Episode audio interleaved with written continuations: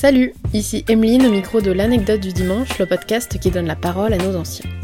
Lors de ce rendez-vous dominical mensuel, je recevrai des quarantenaires, des retraités et des personnes plus âgées qui ont toutes et tous vécu mille et une vies. Ils me partageront de chouettes anecdotes, des moments marquants qui ont changé leur cours de leur vie et des événements plus durs desquels ils ont dû se relever. Mais surtout, les leçons de vie qu'ils en ont tirées. Le but de ce podcast, c'est d'offrir une oreille attentive aux générations de nos parents et grands-parents et de reconnecter les plus jeunes à leurs anciens en leur prouvant qu'on s'enrichit bien plus aux côtés des siens qu'en restant sur son téléphone. Bonne écoute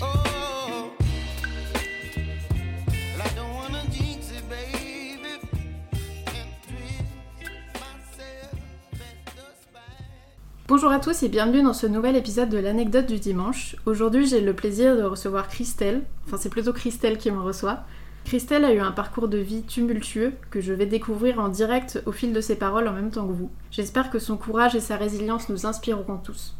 Salut Christelle, comment vas-tu? Bonjour, je vais bien, je vais bien, heureuse, euh, curieuse et en même temps un petit peu euh, angoissée, je sais pas si c'est le terme, mais peut-être. C'est normal. Merci beaucoup de, me recevoir. Est-ce que tu peux te présenter à nos auditeurs de la façon dont tu le souhaites? Bah, Je vais me présenter de la façon que je connais le plus, c'est-à-dire voilà, je m'appelle Christelle, j'ai 55 ans, je vis seule depuis 2010 euh, avec mes trois enfants. Enfin maintenant, euh, je n'en ai plus qu'un parce que les deux grands euh, ont quitté le nid. Voilà, c'est le but. Changer les serrures pour pas qu'ils reviennent surtout. et, donc je suis avec ma petite dernière qui a 18 ans, qui fait des écoles, une école d'art, voilà, qui est en deuxième année. Donc on est toutes les deux et, et ça se passe bien, on s'entend bien. Et, voilà. et ils ont quel âge les grands du coup? Alors Alexandre a 26 ans, bientôt 27. Il est libraire spécialisé dans les comics BD. Donc, comme je lui dis souvent, euh, t'es payé à être dans ta chambre, en gros. Parce que voilà. vrai. Et donc, euh, voilà, un métier passion, euh, ça n'a pas de prix. C'est absolument génial. Et ma deuxième, Zoé, elle a 23 ans et elle a fini son BTS brillamment avec des super résultats. Elle est partie retrouver son amie qui est journaliste en Normandie. Alors, quelle est. Alors, j'allais dire quelle est l'histoire que tu vas nous raconter aujourd'hui, mais c'est la... c'est la tienne. De quelle façon tu veux qu'on tu veux qu'on commence? Alors, en fait, je me suis posé, posé beaucoup de questions en me disant euh, est-ce que je vais pas partir par la fin en disant quel est le message que je voudrais faire passer? Et en fait, je pense que le mot résilience que tu as utilisé au début euh, me correspond complètement. Mhm. Euh, on me dit que je suis une résiliente et pour avoir lu euh, Boris Cyrulnik, mon ami Boris, en effet, et j'ai ce privilège, je pense que la résilience, elle vient de quelqu'un qui a su vous donner l'amour dont vous aviez besoin quand vous étiez jeune, c'est ma grand-mère.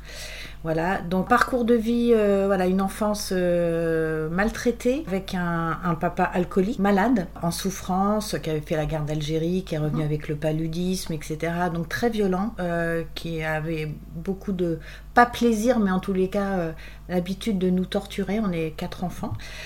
Une maman dépressive qui a tenté de mettre fin à ses jours régulièrement devant nous, donc compliqué, mais c'est pas tant quand on est enfant qu'on s'en rend compte, c'est quand on se construit. Euh, donc vivre. Oui, parce que tu euh, baignes là-dedans. Oui, en fait, donc tu crois que c'est normal. En fait, tu crois que c'est normal et malgré tout, tu essayes de tout faire pour avoir l'amour de tes parents, des miettes, même si elles sont sales. Mm. Tu les prends quand même de toutes les façons. tu t'accroches à ce que tu peux et tu essayes de trouver ta présence euh, utile. Et donc voilà, une enfance assez, assez compliquée, une grand-mère extrêmement présente et aimante et vraiment, ça a été euh, mon sauveur, vraiment mon sauveur. J'étais en pension, ça c'était euh, le bon côté du pensionnat parce qu'à cette époque c'était pas punitif, hein, c'était mhm. géographique, on était en campagne. T'étais en pension du coup euh, quand, À partir du collège. D'accord, donc c'était par rapport à ta scolarité C'était par rapport à la scolarité parce que c'était beaucoup trop loin et ça, ça a été extrêmement bénéfique pour moi parce que j'ai pu trouver des adultes, des vrais adultes en fait, avec une vraie limite. Euh, voilà, de, me sortir de mon contexte familial. J'adorais les études, je faisais beaucoup de sport. Enfin, j'étais extrêmement active. Euh, d'ailleurs, le TDAH qu'on me découvre aujourd'hui, qui est un TDAH, euh, enfin l'hyperactivité est intellectuelle. À l'époque, elle l'était pas parce que je faisais beaucoup de sport. Et je pense que du coup, c'était très exutoire pour moi et, donc la question se, ne, ne s'est pas posée. J'étais très bonne élève j'étais bien entourée. Je, fonctionnais comme pas mal d'enfants, en tous les cas à l'affect. Donc ça se passait très bien. Et puis ma maman décide de, se séparer de mon papa parce que là ça se terminait, euh, ça se serait très très mal terminé. Il nous menaçait avec son fusil de chasse. donc il a fallu qu'on parte. Mais il était traumatisé par la guerre ou ça n'avait rien Oui, à voir il était complètement traumatisé. Complètement traumatisé. On n'avait pas la télé euh, jusque très tard et à partir du moment où on a eu la télé, euh, il nous forçait à regarder des films de guerre et il pleurait devant et il fallait qu'on regarde et il était vraiment vraiment traumatisé. Ma mère a été euh, marié à cet homme de force. C'est-à-dire que lui est venu en disant je veux épouser Irène. C'était en quelle année pour que les auditeurs puissent Alors, situer, donc, ça devait euh, être en 1964, quelque chose comme ça, où elle s'est, elle s'est euh, mariée donc à, à, mon père et elle n'a eu de cesse de me dire je suis désolée j'ai eu des enfants avec quelqu'un que je n'aimais pas mais pour elle c'était évident qu'elle voulait des enfants elle a eu quatre enfants. Ce qu'elle voulait, c'était dorloter et avoir des câlins en retour. Ma mère, voilà, je ne lui en veux pas. Comme j'en veux pas à mon père, je lui ai pardonné et je me suis hum, pardonnée. Parce qu'en fait, euh, le principal, c'est pas de pardonner aux gens, c'est de se pardonner à hum. soi-même. Et ma mère, elle a fait ce qu'elle a pu avec ce qu'elle avait. Et Dieu sait qu'elle n'avait pas énormément de choses. Euh, il y a une tare dans sa famille, une tare familiale, une tare euh, sexuelle, d'inceste, d'adultère, pendant longtemps, j'en ai rigolé parce que j'ai essayé de dédramatiser mm. avec l'humour, mais c'est quelque chose d'extrêmement grave. J'ai été victime moi-même euh, d'inceste de part des membres euh, de, de, de, ma famille et de sa famille. Euh, des choses sur lesquelles j'ai essayé de poser des mots et, je crois que le pire c'est quand on pose les mots et qu'on se rend compte qu'on dérange. est-ce que de poser des mots dessus, tu réalises pas la gravité aussi? Là où à l'époque tu essayais de, de, dédramatiser, pardon. Alors en fait, la gravité, elle m'est pas apparue sur l'acte en lui-même, même si euh, c'est euh, traumatisant et que de toutes les façons je suis traumatisée. C'est de voir la réaction de la personne en face, entre autres ma mère, par exemple, qui, on sent, euh, n'est pas là pour vous protéger. Après, j'ai compris par la suite qu'elle avait des, vécu des choses elle-même. Euh, oui, en fait, ça se répétait. C'était euh, juste un ses voilà, enfants, et que c'était pas grave et que elle aussi, et voilà, et c'est la vie, et c'est comme ça, et, et que quelque part, bah, j'ai eu de la chance. Ce sont des gens qui m'aimaient bien, et ça, c'est le plus traumatisant. Ah pour elle, c'était normal, quoi. Oui, voilà, c'est le schéma euh, habituel. Il y avait que ma grand-mère qui était très secrète euh, et à qui j'en parlais. Et en fait, le réconfort, mais le plus bienfaiteur qu'elle pouvait me donner,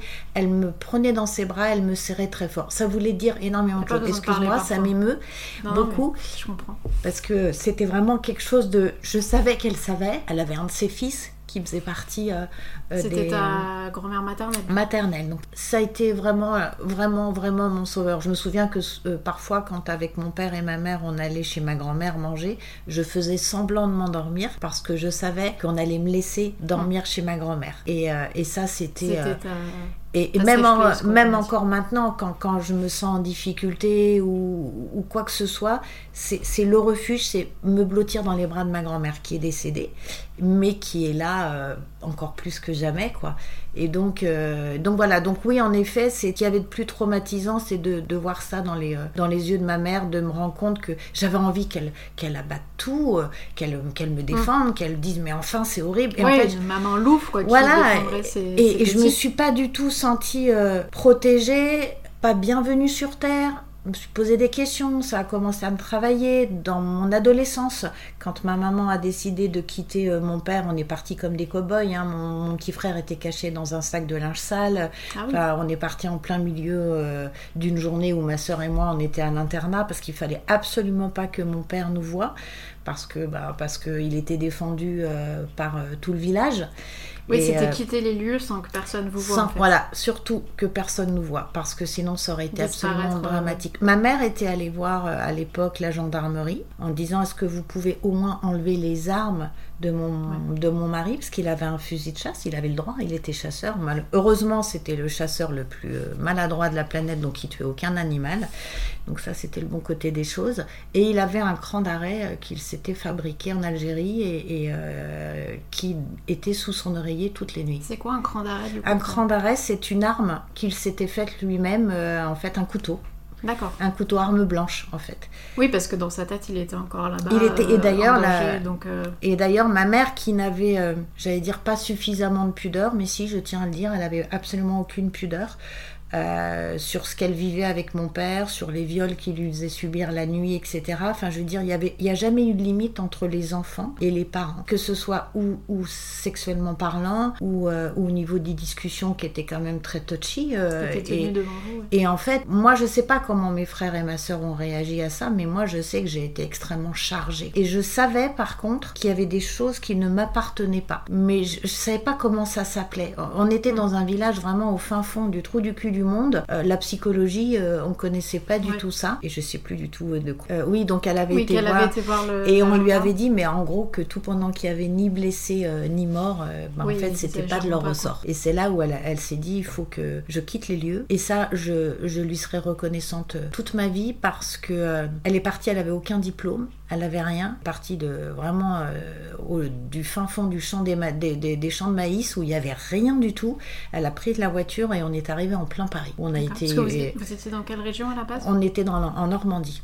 Euh, la Manche, hein, la Normandie profonde, hein, euh, vraiment. Mes parents, mon père était cantonnier, ma mère femme au foyer, parce que de toute façon, il était hors de question euh, qu'elle aille travailler, il ne voulait pas. Elle a eu une fois l'opportunité de faire une formation de couturière, parce que c'est quelqu'un qui a un don extraordinaire, mhm. et il a mis la voiture en panne pour pas que pour ah pas qu'elle parte. Donc vraiment, il y avait des, des tortures en permanence, que ce soit ou sur ma mère ou sur moi. Physique et psychologique. Oui, physique et psychologique. Je l'ai vu, je l'ai vu taper sur la tête de mon frère avec un marteau. Et, euh, donc euh, voilà, c'est vraiment des choses, euh, des choses assez, fortes, violentes. Et en fait, pire que de vivre dans la violence, c'est vivre dans la peur, tout le temps. La peur constante. C'est-à-dire, mon père était cantonnier. Quand il rentrait le soir, donc il finissait assez tôt, mais il finissait souvent ivre, parce que comme tous les cantonniers, bah, il s'arrête dans toutes les maisons pour boire des verres. Et donc, en fait, il y avait une espèce de code quand il rentrait avec la casquette relevée, ça voulait dire qu'il était normal. Bon, déjà normal, et c'était pas l'être le plus bienveillant et gentil.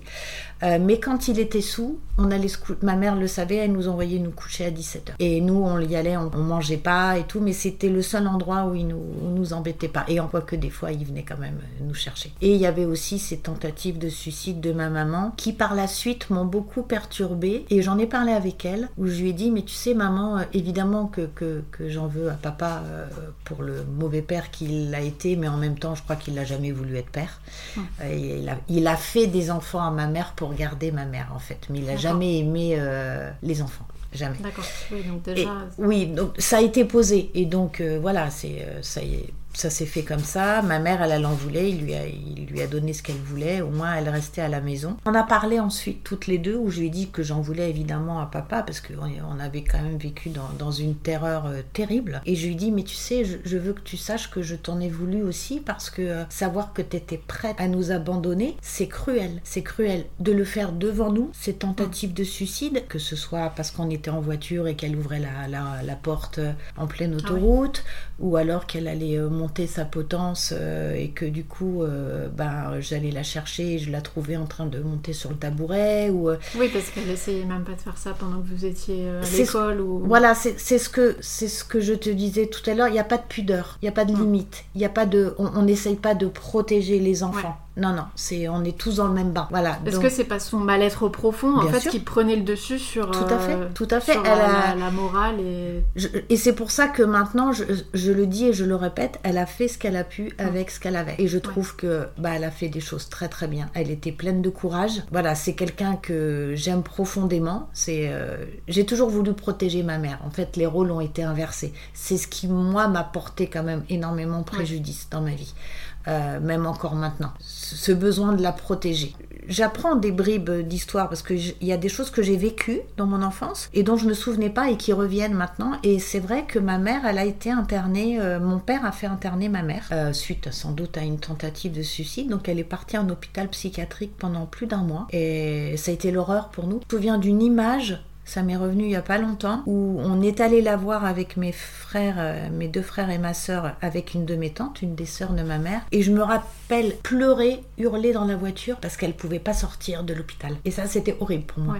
Je voulais qu'elle rentre en fait. C'était quelque chose de très euh, compliqué. Et puis surtout que mon père était, euh, était, était horrible. Euh, il était... Oui, c'était le fait de rester seul. On restait seul, on restait seul avec notre père. On était terrorisés tout le temps. on était au collège, ma soeur et moi. Et mon père est venu nous chercher un vendredi soir, donc après le pensionnat. Et là, t'imagines bien, à la sortie du collège, t'as tous les élèves qui sortent, mm. etc.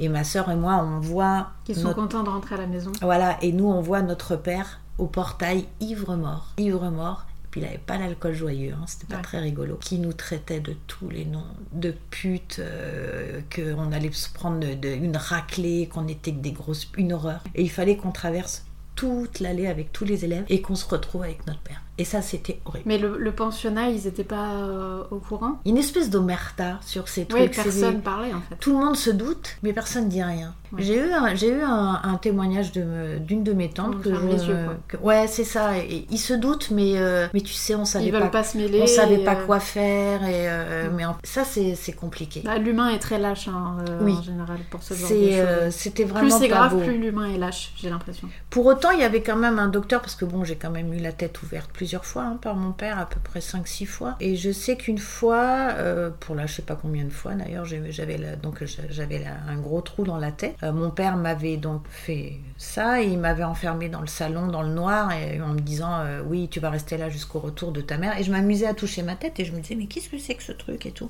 Ceci dit ça fait pas mal hein, un trou dans la tête. Hein. Ça fait moins mal que quand on se coupe avec une enveloppe ah. au doigt. C'est un peu con mais euh, et, ma mère est arrivée, bon évidemment elle a hurlé, euh, j'étais pleine de sang, donc elle m'a emmenée voir le docteur. À l'époque les docteurs recousaient. Et le docteur a dit à ma mère, je me souviens tout le temps, il lui a dit ce qui me dérange c'est pas de la recoudre, c'est qu'en fait elle s'en fiche. Oui c'est ce que j'allais dire, tu me racontes ça euh, comme, c'est banalisé. comme moi quand je me faisais mal au genou. C'est complètement, voilà, c'est complètement banalisé. Je crois que c'est une des facultés que j'ai eues, cette banalisation des faits, de la torture, de des incestes que j'ai pu subir, de la maltraitance c'est ça qui m'a sauvée, malgré tout. Mais en même temps, euh, je sais plus quel est le, le, thérapeute qui disait, alors il le disait pas en ces termes, mais ça voulait dire ça, il dit, on a beau être élevé euh, sur du fumier, parce qu'on n'a pas tous le même terreau à la naissance, hein, et rajouter du bon terreau tout au long de la vie, on aura toujours des relents de merde. Et c'est exactement ça. C'est que j'ai voulu rajouter du bon terreau à, ma façon, je pense que sans prétention aucune, parce que malheureusement on n'est pas élevé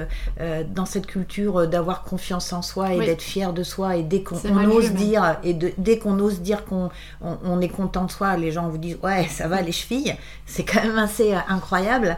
Alors que j'ai le droit d'avoir confiance en moi et j'ai le droit d'être fier de moi. Et il y a des personnes que j'ai rencontrées d'ailleurs euh, qui quand elles me le disaient, je disais arrête, euh, c'est quelque chose de gênant mm. de recevoir un, un compliment, mais c'est juste factuel c'est factuel. Oui, je, je, pense être une bonne personne et que j'ai fait des choses bien. Je n'ai pas eu d'enfant avant d'avoir fait un travail sur moi. C'était hors de question. C'est une question que j'allais te poser. Jamais, jamais. Mais par contre, j'étais persuadée que je, voulais avoir des enfants. Quand on allait chez mes grands-parents paternels, je me rappelle... Euh, Regardez dans le catalogue 3 Suisse, à la, les dernières pages, je choisissais mes enfants. C'était très étrange.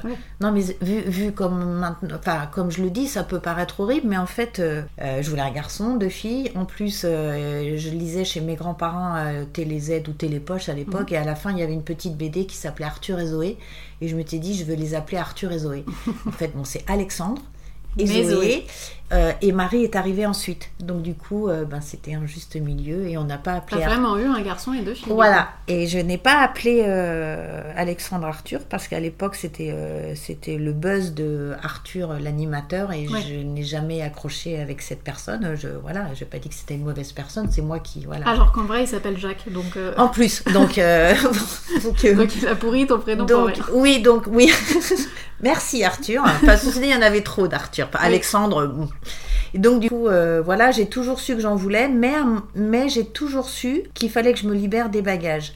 Je me rappelle de la, du moment où j'ai libéré mes premiers bagages. On habitait avec ma mère. Je suis allée au planning familial. On m'avait parlé du planning familial parce que j'avais jamais entendu parler de ces trucs-là. J'y suis allée. Je me rappelle avoir rencontré la secrétaire qui m'a vu venir un peu blasée. Euh, tout de suite, elle me dit oui, euh, qu'est-ce que tu veux en gros C'est mm. quoi là? Et donc, je ne savais pas quel terme utiliser. Je dis, ben, je ne sais pas vraiment. Oui, pas où commencer. Euh, J'avais à peine 14 ans. J'ai dit, je ne sais pas, mais je, je crois qu'il y a des choses qu'il faut, que, faut que je dise mm. euh, qui sont pas normales. Et elle me dit comme quoi, un peu agacée. Et Oui, là, euh, je commence à, voilà, et là, je commence à lui raconter des choses que j'ai vécues euh, au sein de ma famille, etc. Et là, je me rappellerai tout le temps. Elle s'est redressée sur sa chaise et elle me dit, tu es disponible quand? Et là, elle m'a donné rendez-vous avec un psy. Voilà. Et j'ai commencé, et c'était euh, sous couvert, pas, ma mère n'était absolument pas au courant. Oui, donc tu as commencé la psy très tôt. au Très final. Ouais. Et, euh, et maintenant, avec du recul, je me dis, mais je ne sais pas ce qui m'a donné cet éclair, cette euh, acuité de se dire, il faut, que- il faut, que, il faut que je délivre. Et je me dis, mais, mais merci, quoi, l'univers, euh, voilà, j'ai j'ai une, une force, Peut-être un instinct de, de survie ou. certainement. Et, euh, et en tous les cas, ça a toujours été euh, ma grande force. C'est-à-dire que dès que je sens qu'il y a quelque chose qui commence à polluer et que je veux pas polluer euh, mon environnement avec ça, ou, ou qu'il y a des comportements des autres qui commencent à me tirailler, je, je, je- je ne rejette pas la faute sur les autres. Je me dis tout de suite, tiens, comment ça se fait que ça te tiraille à ce point? Quel, quel est le point euh, que tu as pas que, tu as besoin de travailler? Et c'est et Ouais, donc régulièrement voilà. Et donc régulièrement je vais je vais voir quelqu'un voilà Mais heureusement, parce que tu disais que ta mère avait vécu des choses, Oui. ton père aussi, du coup, ils vous ont fait vivre des choses. Oui. Et si t'avais pas été voir le psy et que t'avais pas été aussi capable de, de t'analyser et d'analyser ce qui, ce qui est normal et pas normal, t'aurais peut-être répété le schéma sans te rendre compte. Mais évidemment, évidemment. Euh, Et ça la- été un cercle perpétuel en fait. oui, ma sœur, par exemple, avec laquelle je n'ai plus du tout de contact, on n'est pas fâchés. Hein, c'est pas, c'est juste que je crois que dans cette famille, avec mes frères et sœurs, nous réunir, ça serait Ça faire rappelle, revivre ouais. des mauvais souvenirs. Donc en fait, on a décidé chacun euh, de vous protéger en restant voilà. éloigné. chacun, chacun à sa façon. Et ma sœur, elle a reproduit exactement le même schéma. C'est-à-dire qu'elle s'est mariée avec quelqu'un qui était physiquement le portrait craché de mon père et en fait euh, qui a un gros problème avec l'alcool, tous les deux. Ok. Oui, parce qu'elle, elle a pas euh, vu C'est sa façon à elle. C'est sa façon à elle, je pense, de, de, mieux, de mieux vivre. Je, je- je ne sais pas, on n'en a jamais parlé. C'est vraiment, on ne parle jamais de ces sujets-là. Mon frère aîné, alors mon petit frère, c'est peut-être encore une autre histoire, mais ça pourrait ressembler à mon frère aîné. Eux, ils se sont carrément réinventés en passé. Ouais. Et ça, je lisais il n'y a pas longtemps, euh, sur des... c'est assez courant. C'est-à-dire, euh, c'est faire un déni du Mm. passé. Et donc, pour eux, notre père était absolument génial. Euh, il, il, fou, euh, il les emmenait. moi, j'ai appris il n'y a pas longtemps par mon petit frère qui est venu à la maison. On- je, je- je- suis là pour mon petit frère quand il vient de temps en temps. Enfin, mon petit frère, il a, il a bientôt 50 ans. Il a 50 ans d'ailleurs, mais ça reste quand même mon petit Oui. frère. Euh, mais euh, on- n'a pas, euh, on n'a pas de lien. On n'a pas de- les liens du Pas sang pour moi, voilà, ça, ça n'existe pas. hein. C'est, c'est, on n'est pas obligé de s'aimer. C'est, c'est pas vrai. hein. C'est, en tous les cas, moi, c'est ce que je pense et je, et je, et je, et je le vis, quoi.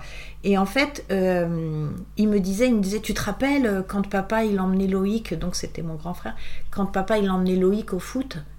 Je dis mais c'est jamais arrivé, c'est jamais arrivé. Mais Enfin, du coup, c'est des choses qui ne sont jamais arrivées ou c'est des petites bribes de moments positifs qu'il a extrapolées jamais, jamais, jamais. Oui, jamais. donc c'est le cerveau qui invente totalement des choses en fait. En, en fait, il a besoin de se. Alors, je pense que les garçons ont besoin de s'identifier aussi un petit Oui. peu à un père, euh, d'avoir un père maltraitant. euh, mon, mon frère aîné, il était mais détesté de mon père. Si nous, il paraît que j'étais la préférée, donc t'imagines les Ah autres.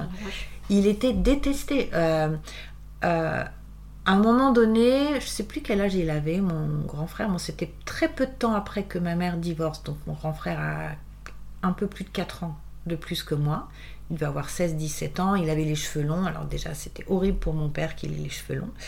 Euh, et, Attends, euh, c'était- l'époque des cheveux longs, non? Oui, mais on est en Les Normandie. 60, euh, 70. on est en Normandie. Mon père est pro-militaire. euh, c'est donc les cheveux longs euh, pour lui, euh, c'était c'était euh, c'était pas possible quoi. Ah, je pensais que tout le monde avait les cheveux longs à cette époque-là. Ah non non non non non c'était euh, c'était et pour mes frères je pense que c'était compliqué pour mon grand frère surtout en tous les cas. Et euh, il s'était enfermé dans la salle de bain avec ma mère parce qu'il voulait les cheveux frisés. Et donc du coup elle devait essayer de lui faire, des des boules dans la salle de... ouais ouais, le truc horrible où ça pue euh, dans toute la pièce ou si t'arrives encore à avoir des cheveux après avoir mis le produit t'as de la chance. Et je me rappelle que la- donc il y avait un couloir la salle de bain, je savais que ma mère et mon frère étaient dans la salle de bain. Et au moment où je sors de ma chambre, je vois mon père avec le fusil de chasse qui attendait derrière la porte. Qui attendait ton frère. Et qui me disait euh, et, et, qui attendait que mon frère sorte pour le déglinguer. Et je c'est hallucinant en fait comment là je te raconte les choses, mais en fait c'est factuel. Hein, et je crois que c'est ça qu'il faut, c'est les raconter de façon factuelle. Les émotions sont plus là en fait. Et je suis sortie de la maison et j'ai été criée par euh, la fenêtre de la salle de bain à ma mère en disant Maman, euh, fais attention, il y a papa. Euh, comme quoi j'en avais pas si peur que ça, ou alors je m'en mm. foutais. Il y a papa qui attend de l'autre côté avec le fusil pour tuer, pour tuer fou parce que tu avais une maturité. Et ben en fait, c'est en te racontant que je me rends compte. Ouais. Et d'ailleurs, elle a fait sortir. Même à ton jeune âge, tu, réalisais ce qui était en train de se passer. Tu avais le réflexe de te dire Ok, c'est pas normal, il faut que j'aille les prévenir. Mais c'était. Ouais, à cet âge-là, on est, on est passif, quoi.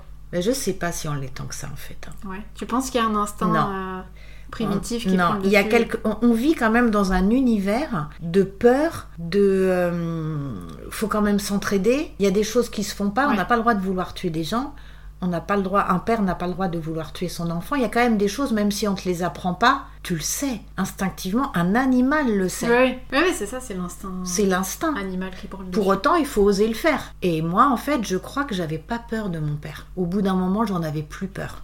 Je m'en foutais. Je, ma mère me disait que je lui avais tenu tête une fois. Euh, j'ai eu une paralysie faciale. en fait, j'ai eu énormément de choses. Hein. Mm. Évidemment, le corps, euh, ben, ce qui sort pas par la bouche, ben, c'est le corps qui parle. Donc j'ai eu une paralysie faciale. Ma mère est venue me chercher en pension, donc je suis revenue à la maison. J'avais euh, la bouche qui tombait, etc. Donc c'était assez impressionnant. Et je me rappelle, elle me dit va voir ton père, il est dans son lit, mais va le voir quand même. Je voyais pas d'intérêt, et mhm. donc il était ivre mort dans son lit.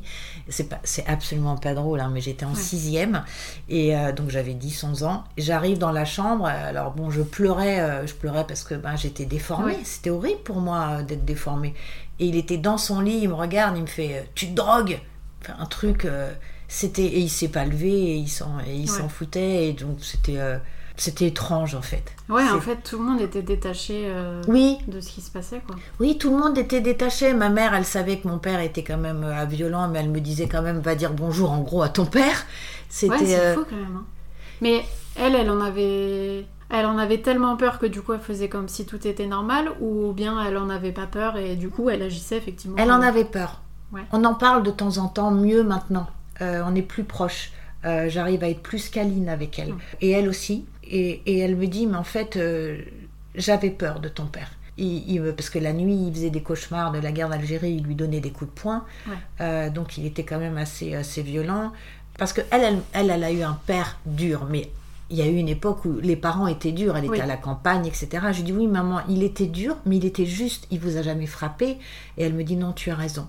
Il nous prenait sur ses genoux au coin de la cheminée, il nous chantait des chansons un peu paillardes, parce qu'à l'époque c'était un petit peu ça, mais ils ont des très bons souvenirs. Ils étaient 13, mais ils avaient des très bons souvenirs. Je lui dis maman, nous on a vécu dans la terreur. Je dis je te dis pas ça pour te responsabiliser, je veux juste que tu comprennes. On a été élevés dans la terreur. C'est que la terreur mon père m'a forcé à jouer de l'accordéon. Et je ne voulais pas, hein. c'était vraiment l'instrument, je ne voulais pas. Hein. il n'y avait, pas moyen. Hein. c'était euh, encore euh, la guitare, le, comment, le, piano. Non, c'était l'accordéon. Il voulait que je, joue de l'accordéon.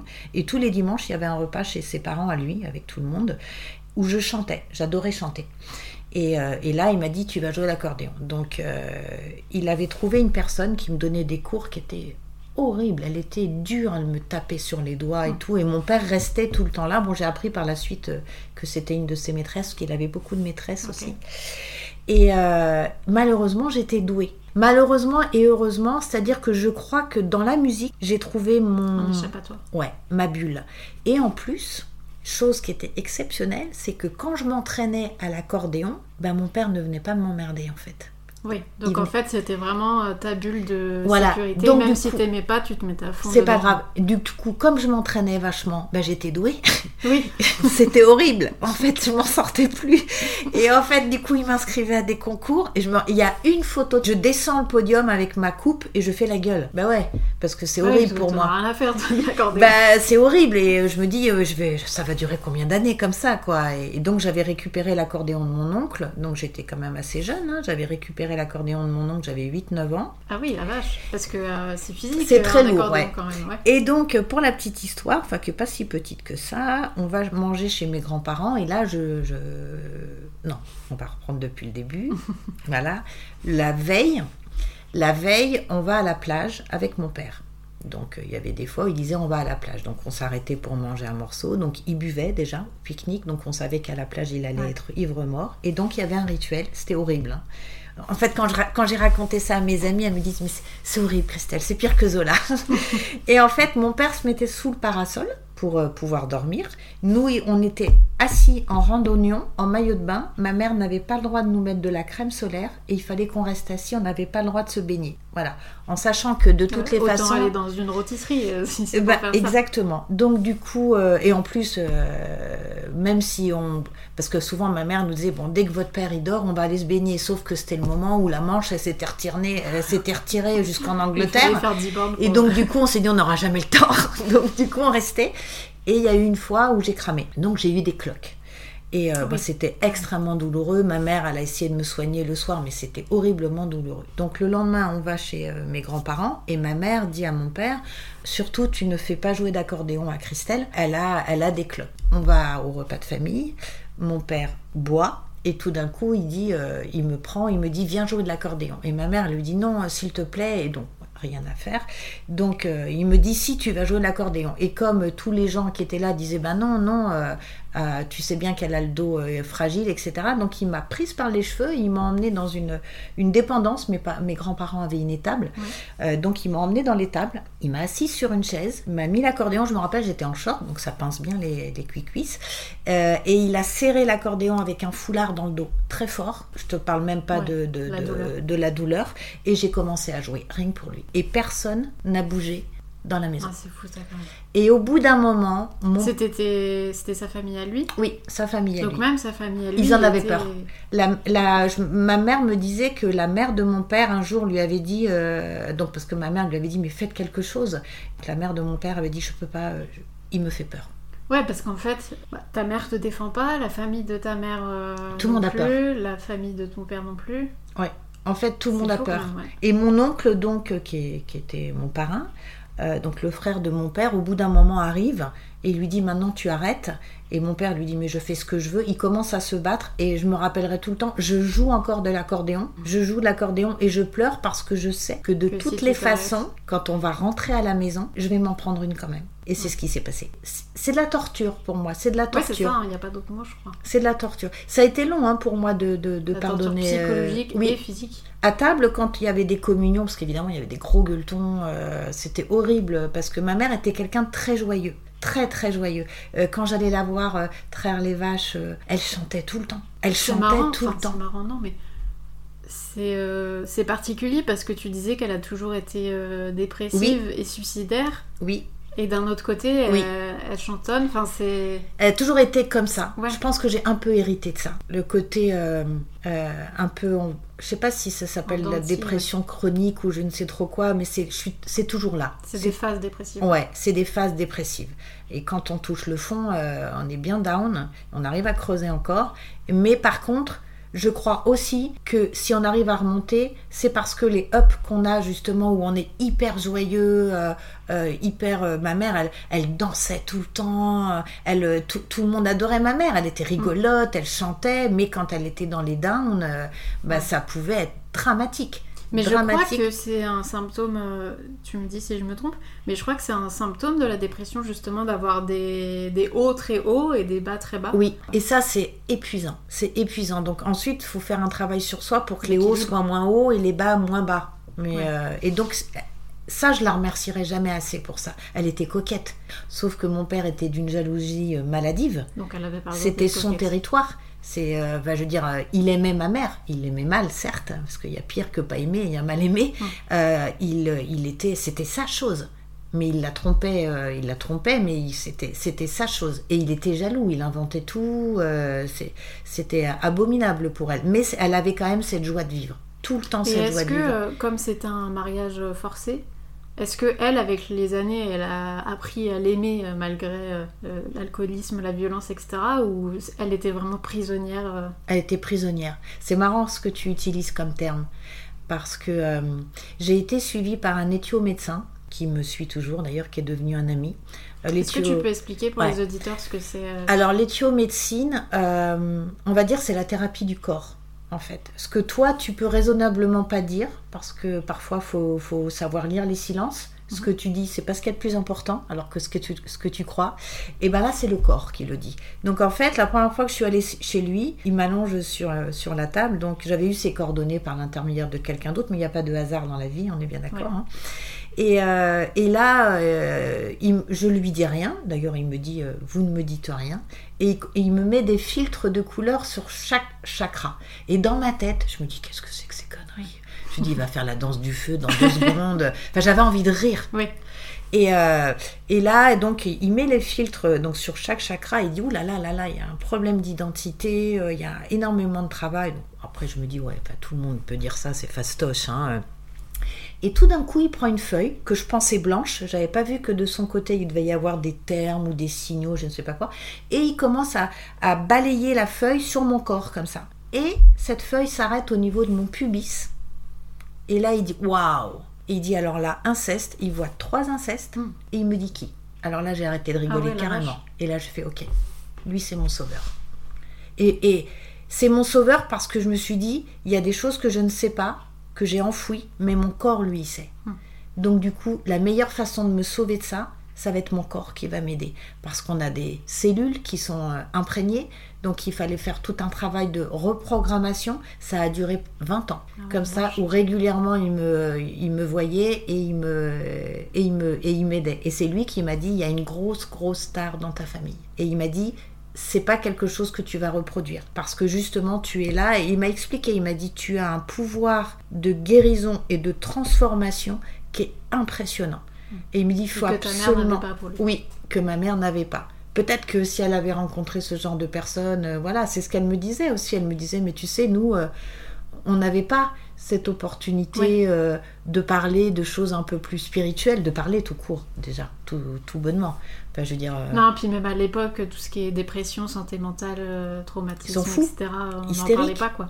Voilà, elle était hystérique, elle était folle. Ton, ton papa aujourd'hui serait suivi par, par un psychiatre. Tout à fait. Après la guerre, on est automatiquement suivi. Voilà, et lui pas du tout. là, il était rejeté dans la nature. Et donc forcément, bah ça ça influe sur tout le monde. Et, en plus, forcément, en général, je dis pas forcément, mais en général, quand on a une pathologie ou une maladie et qu'elle n'est pas travaillée, en tous les cas qu'on ne travaille pas dessus, on va s'emboîter avec quelqu'un d'autre qui va pas bien. C'est, euh, comme ça, on le dit hein, d'ailleurs, hein, quand on va pas bien, on attire des gens qui vont pas bien, etc. Et, euh, et ça, euh, bah, du coup, ça fait, ça fait des dégâts, surtout quand ces deux-là reproduisent oui des... Des oui, bah, c'est ce que je disais tout à l'heure, c'est un cercle, sans fin. quoi. C'est un cercle sans fin, exactement. Donc, euh, mais en tous les cas, ma mère me disait que déjà quand j'étais plus jeune, je tenais tête à mon père. Hein. Quand elle s'était inscrite à une formation, je me souviens très bien de ça, elle s'était inscrite à une formation de couturière parce qu'elle était vraiment, vraiment très douée, donc on était venu la chercher. Et la veille, elle retrouvait plus ses papiers de voiture. Il lui avait pris. Et, et elle disait, ah, c'est encore lui qui les a pris. Et moi, j'ai entendu ça. Et je suis allée dans la chambre de mon père.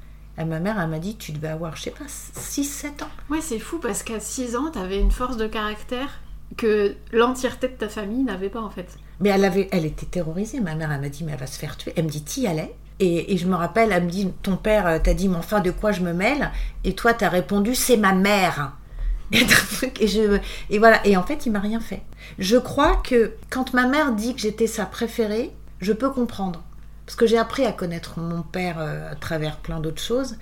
Je crois que j'étais sa préférée parce qu'il aimait que je lui tienne, tête, parce que ça le rassurait quant à mon propre avenir.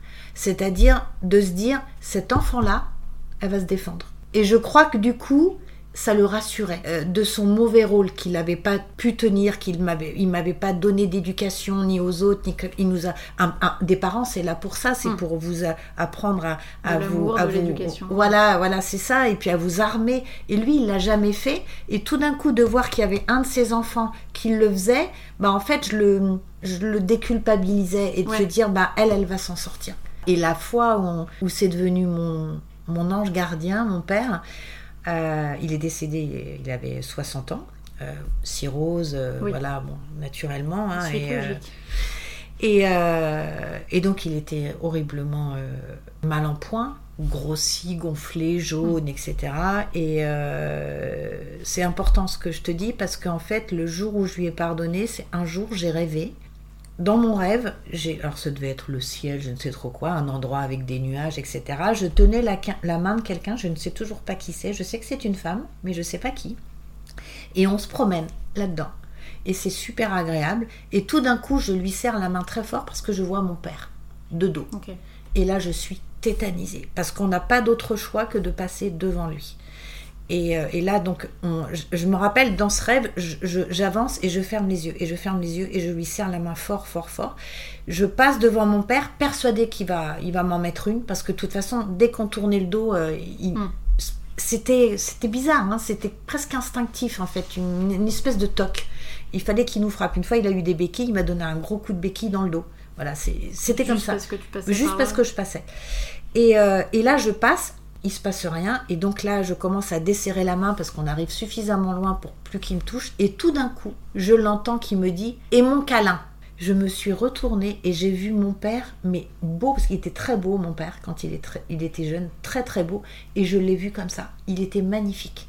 Et à partir de ce moment-là, depuis, quand je rêve de mon père, il est splendide.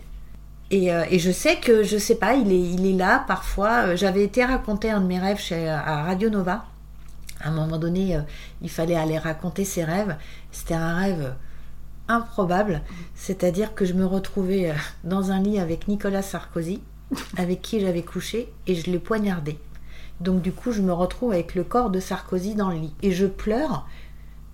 Je pleure parce que je me dis, je peux pas appeler d'amis, je peux pas leur dire que j'ai couché avec Sarko, c'est pas possible. Et là, mon père arrive, qui était un coco quand même, c'était un communiste. hein, euh, et là, il me dit, t'inquiète pas, je m'occupe de tout. Voilà, c'était super drôle ce rêve. Ouais, c'est marrant. Hein. Et donc, il est tout le temps là. Et t'es croyante? J'ai la foi. Ouais. J'ai la foi, je pense, euh, je crois, je, je crois en un Dieu tout-puissant, en l'univers. Euh, je pense que je suis reliée au divin, euh, mais pas croyante de façon religieuse, Oui, spirituelle. Spirituelle. Et je- j'en ai fait, enfin, euh, j'ai eu toutes les preuves du monde qu'on n'est pas, euh, qu'on n'est pas tout seul et que quand Bah, on demande. ces, rêves-là, typiquement. euh, Ah, c'est pour ça que je te pose la question. Ah mais clairement, clairement. Et donc euh, du coup, euh, depuis, bah, on n'a jamais été aussi proche avec mon père. Et du coup, en fait, ça t'a.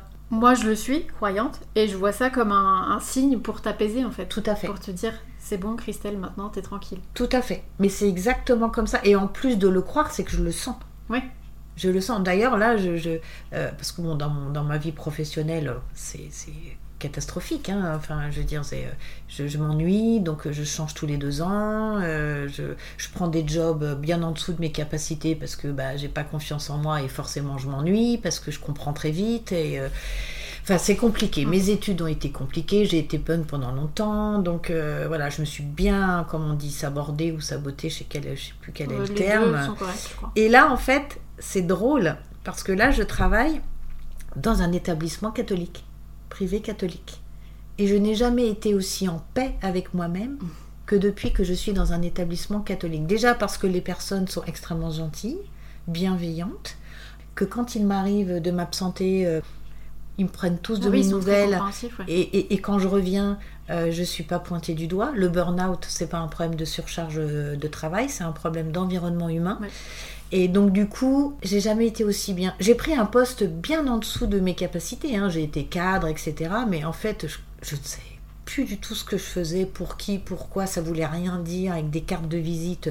On sait même plus ce que ça veut dire, ce que vous faites. En plus, c'est traduit en anglais. euh, on comprend plus rien. Je voulais trouver du sens à ma vie. C'est les bullshit jobs, euh, comme on dit. maintenant. Oui, c'est ça. Et donc du coup, euh, bah, j'ai trouvé ce poste et je trouvais que le poste à l'accueil, c'était représentatif de ma personne. J'aime être accueillante et faciliter la vie de tout le monde. Mais tu sais que c'est marrant parce que avant euh, aujourd'hui on se connaissait pas. Et euh, dès les premiers échanges, quand, tu, quand on a trouvé une date pour se rencontrer, tu m'as dit que tu travaillais dans un établissement scolaire. Et en fait, ça m'a paru euh, Ah oui? naturel, alors qu'on a juste échangé par vocaux, et en soi très peu. Oui. Mais ça m'a. Je me suis dit, bah oui, en fait, c'est logique. Ah ouais Parce que t'as hum, quelque chose dans l'aura d'accueillant, donc euh, effectivement, je te vois avec des jeunes, je te vois dans l'accueil, euh, enfin, C'est ça m'a super. paru tout naturel en fait. En fait, je suis comblée par ça. Je suis comblée par euh, échanger, apprendre des autres. Apprendre des autres. Et à chaque nouvelle journée, je me dis, ça va être génial parce qu'il y a forcément quelque chose que je vais apprendre. C'est-à-dire, la pire des choses que tu peux vivre, elle est jamais pire. T'en tires tout le temps quelque chose de bon. Je trouve que la vie, elle est magnifique là- euh, là-dessus. Et pourtant, Dieu sait que même encore maintenant, il y a des choses euh, voilà, où je suis euh, en souffrance et euh, Ouais, voilà, je- c'est combat. Ouais, c'est, j'ai pas de, j'ai pas de filtre. J'ai pas de filtre. Alors, j'ai pas de filtre pour parler, mais j'ai pas de filtre pour recevoir non plus. Ça, j'apprends quand même à me protéger. Pour parler, j'apprends à modérer un peu. À chaque fois, je me dis bon, Christelle, ça, ne le dis pas. Ma mère me le disait souvent. Essaye de garder des choses pour toi. En fait, je suis tellement contente des fois que je suis dans le partage. Et Alors, moi, j'avais une métaphore que j'avais dit à une amie euh, il y a quelques années. Je sais pas si elle nous écoutera. Euh, C'était en hiver, on était sous la neige, euh, en pleine nuit, en train de discuter, tu sais, pendant des heures. ouais. Et je lui disais qu'en fait, moi, mes amitiés, je les voyais comme avoir un crocodile, un tout petit croco, que je nourris, je nourris, je nourris. Et au fil des années, il grandit grâce à la nourriture que je lui apporte. Ouais. Et une fois qu'il est assez gros, il me bouffe. Oui. Et en fait, c'est exactement ça. Tu Oui. donnes de ta personne, de Oui. tes émotions, de ton passé. Et une fois que la personne euh, Oui, s'est galvanisée de tout ça, Bah, c'est nourri de ça te toi. revient. Ouais. C'est exact. Et dans mes relations amoureuses, c'est souvent ça aussi. Les personnes viennent se nourrir de moi. D'ailleurs, j'avais même un, un compagnon qui m'avait dit Tu es une femme pansement. Et euh, sur le coup, je pensais que c'était un compliment. Mais en fait, c'est horrible. Ouais. Et en effet, lui, je l'ai récupéré à la Ça petite existe, mais de le dire, à la petite cuillère. Et euh, en fait, ben, du coup, je pense que j'ai cette capacité d'empathie, de bienveillance, de donner, de partager, de voilà. Et en fait, ben, il est, il s'est complètement requinqué. Il est parti. On s'était, euh, voilà, il est parti requinqué. Au moment où il m'a quitté, j'apprenais que le père de, donc, qui m'a quitté pour aller faire sa vie avec une femme et avoir un enfant. C'est pas rien ce que je vais te dire. Au même moment, j'apprends que le père de mes enfants euh, va avoir un enfant avec une autre femme. Alors je savais qu'il était avec une autre femme, on s'entendait très bien jusqu'alors. Et je déclenche un cancer du col de l'utérus. J'ai tout de suite compris. hein. Hmm. Parce que justement, la médecin m'a dit fais attention aux mots, aux maladies, au nom de la maladie, l'endroit, le moment. Et il me dit tu peux, tu 50% de la compréhension de ça, c'est qu'un 50% du soin. Et, euh, et j'ai tout de suite euh, voilà rédigé un courrier en disant voilà je, je comprends je suis en train de tuer euh, je suis en train de tuer mon organe reproducteur je sers plus à rien etc et en fait bah ça a été éradiqué hyper rapidement Oui, j'allais te demander à quel stade c'était, puisque maintenant c'est très bien soigné. bah oui mais Si c'était en 2000 euh, 2014 bon après j'ai eu un Ouais. cancer de la peau. Et avant on m'avait trouvé un- Oui, c'est une tumeur euh, une, tu- une tumeur au niveau du, euh, du rectum. Une tumeur qui s'appelle carcinome endocrine. Et c'est là où euh, où euh, l'éthiomédecin de enfin oui de- d'Annecy m'avait dit fais attention au terme carcinome au niveau du rectum. Il me dit tu vas trouver toute seule. Et j'ai tout de suite trouvé. En fait c'est pas vulgaire ce que je vais dire mais l'endroit voilà c'est derrière euh, carcinome il y a le mot homme ben Moi, j'allais dire, c'est fou, parce que les, les, les deux cancers sont dans cette zone-là. Bien sûr, bien sûr. C'est euh, et puis le carcinome, le carcinome au niveau du rectum, c'est un petit peu en avoir marre de se faire euh, enculer par des mecs, Ouais. quoi. On va pas, on va Oui, y aller par quatre chemins. Le cancer du col de l'utérus, bah, c'était tuer mon organe euh, parce que je servais plus à rien, puisque voilà, des euh, les, les hommes que j'avais eu euh, avec moi, bah, en fait, faisaient leur vie ailleurs avec d'autres femmes, etc. Euh, donc ça a été, il était agressif. Je suis arrivée presque au stade 4, et, mais je sais pas comment te dire. Je me rappelle que j'avais rendez-vous à la clinique et euh, je devais avoir les derniers résultats avant de, commencer euh, tout en, enfin, euh, le protocole, etc., avant l'opération, tout ça. Et le chirurgien n'avait pas reçu les résultats. Je ne peux pas t'expliquer. Je savais que ça allait. Impossible de hein. savoir. Je le savais, c'était en moi. Donc je suis arrivée complètement confiante. Et il me dit, écoutez madame, on n'a pas reçu vos résultats, je vais être obligée d'appeler le labo. Je dis oui, oui, je dis mais je, je sais que tout va bien. Il me dit, bah, j'admire votre optimisme, mais, mais bon quand Oui, même... euh, pas, en fait. et il me dit, mais là, quand même, euh, excusez-moi, moi, c'est mon domaine. euh, C'est rare quand. euh, Voilà, il dit, c'est soignable, il n'y a pas du tout de souci, mais là, non. Il appelle le labo et je me rappelle, il, dit au labo, il dit oui, mais enfin là, ça peut être quand même une erreur de, lecture. Ou alors, euh, ou alors là, c'est un, une erreur de dossier. Et il raccroche. Et il me dit, écoutez, la personne que j'ai eue, je pense qu'il y a une erreur. Elle me dit que les résultats sont revenus euh, presque normaux, qu'il n'y a, plus rien. Il me dit, c'est pas possible. C'est pas possible, j'ai jamais vu ça. Donc il me dit, à mon avis, il me dit, je suis désolée, hein. il me dit, je veux pas casser votre optimisme, mais je pense que c'est ou une erreur de lecture ou, ou une erreur de dossier. Et la gynéco, elle m'a envoyé mes résultats, je l'ai encore, hein, avec un post-it. Bravo.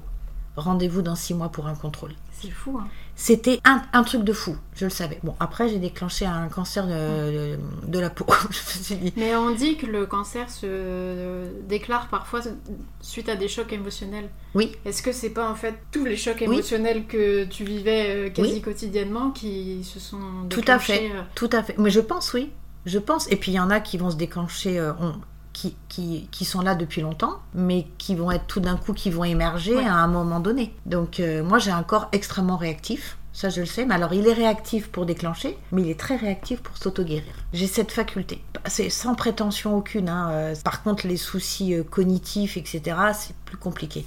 Mm. C'est plus compliqué. Et euh, par rapport à tout ce que tu as vécu, Ouais. euh, le fait d'être confronté à peut-être la mort par rapport à ton père qui vous menaçait avec des armes à feu, est-ce que du coup t'avais peur ou tu voyais ça comme un, un combat supplémentaire en fait? Aujourd'hui, une personne lambda qui a un cancer, tu penses tout de suite à la mort, tu penses tout de suite euh, au pire en fait. Jamais. En plus, j'ai jamais pensé au mot combat. Jamais de la vie. C'est Oui, vrai- tu te bats Jamais. naturellement. C'est pas du tout en me disant ah il va falloir que je sois forte et tout. Ma mère utilise ces termes combat, piège, guerre, euh, tous des mots de guerre. C'est pas rien le vocabulaire dans le dans le dans le vocabulaire de quelqu'un, enfin dans, dans les paroles de quelqu'un. Si si par exemple il répète régulièrement un mot, une phrase, c'est très important de revenir dessus. Jamais, mais même pas une once de peur.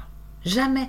J'ai commencé à comprendre que je pourrais avoir peur en réaction des autres Parce que les autres, du coup, les autres en me disant. Ah, mais t'inquiète pas on est là et tout mais je suis même pas inquiète je, je peux pas expliquer je n'ai pas peur de la mort j'ai peur de la mort des autres de mes enfants en l'occurrence ça par contre c'est une terreur pour moi en fait il y a des gens alors déjà parce que j'ai euh, eu souvent des idées suicidaires hein, même encore maintenant il y a pas longtemps j'en ai encore eu euh, voilà c'est quelque chose c'est en moi c'est comme ça mais il y a les gens qui veulent qui, qui voudraient mettre fin à leur jour et il y a des gens qui prennent pas soin de leur vie. Moi, je suis toujours un peu en dents de scie entre les deux. Ouais.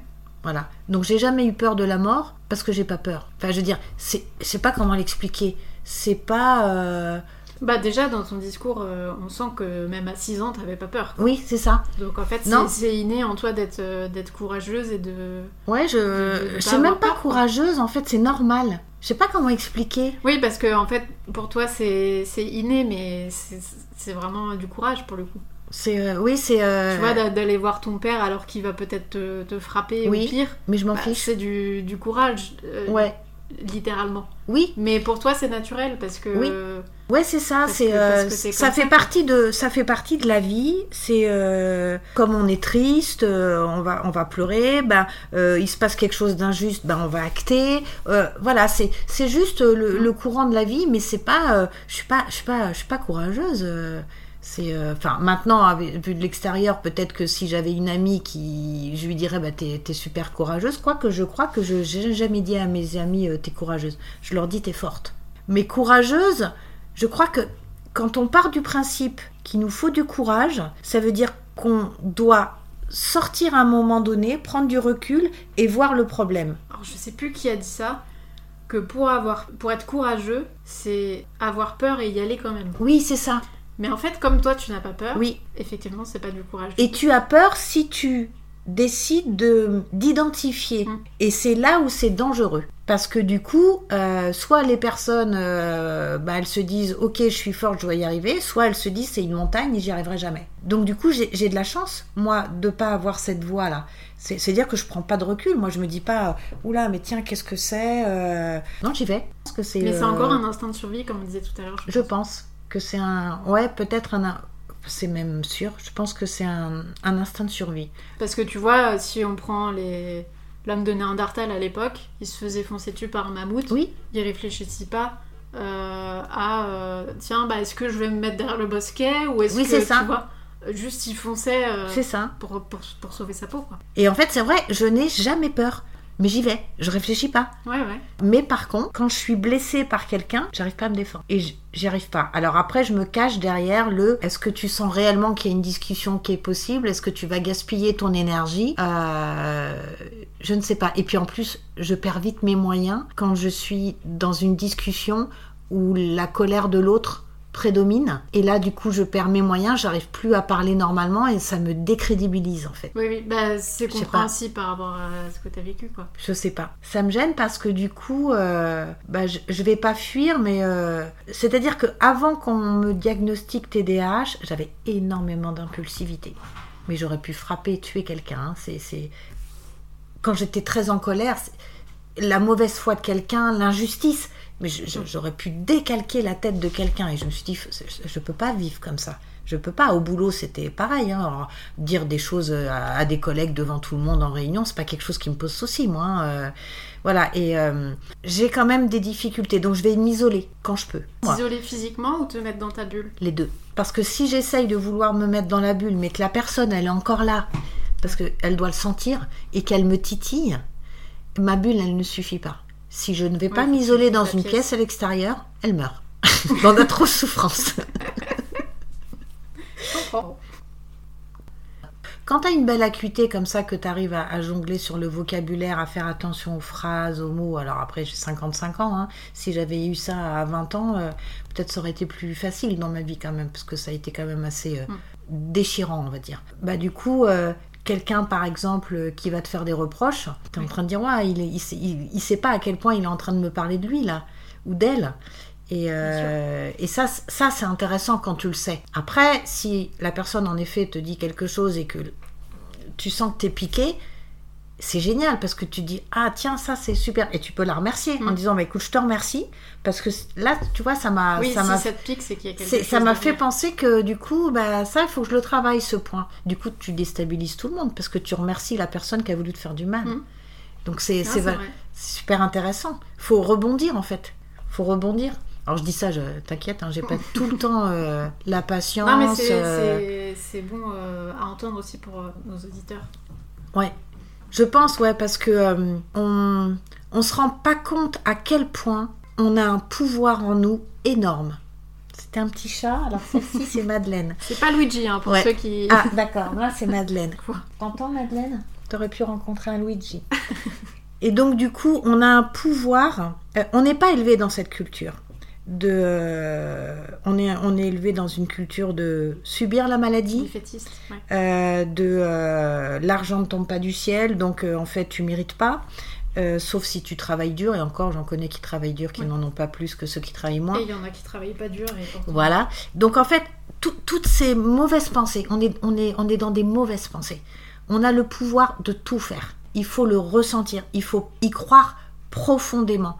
Ça, c'est un truc, c'est compliqué. Je pense qu'intérieurement, je ne m'autorise pas le droit d'avoir de l'argent.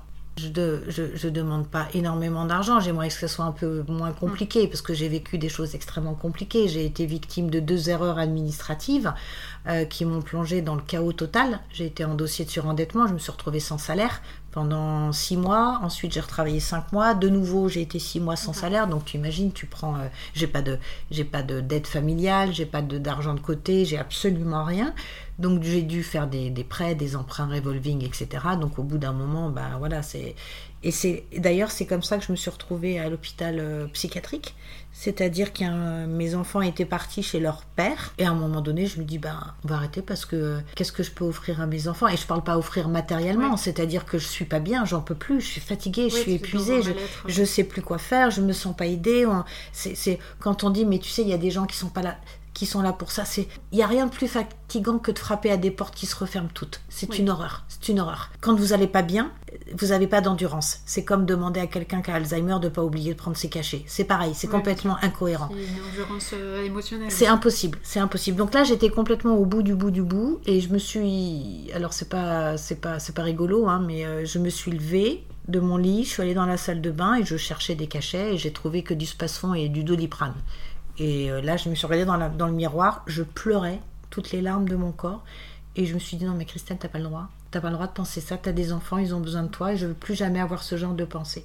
Donc j'ai fait mon petit baluchon et je suis allée à l'hôpital. Donc là, j'ai expliqué. C'est fou d'y euh, aller de, de toi-même. euh. Fallait que je me sauve. Fallait que je me sauve de moi-même. J'avais pas le droit. Et, et c'est très désagréable d'avoir ce genre de pensée, extrêmement désagréable.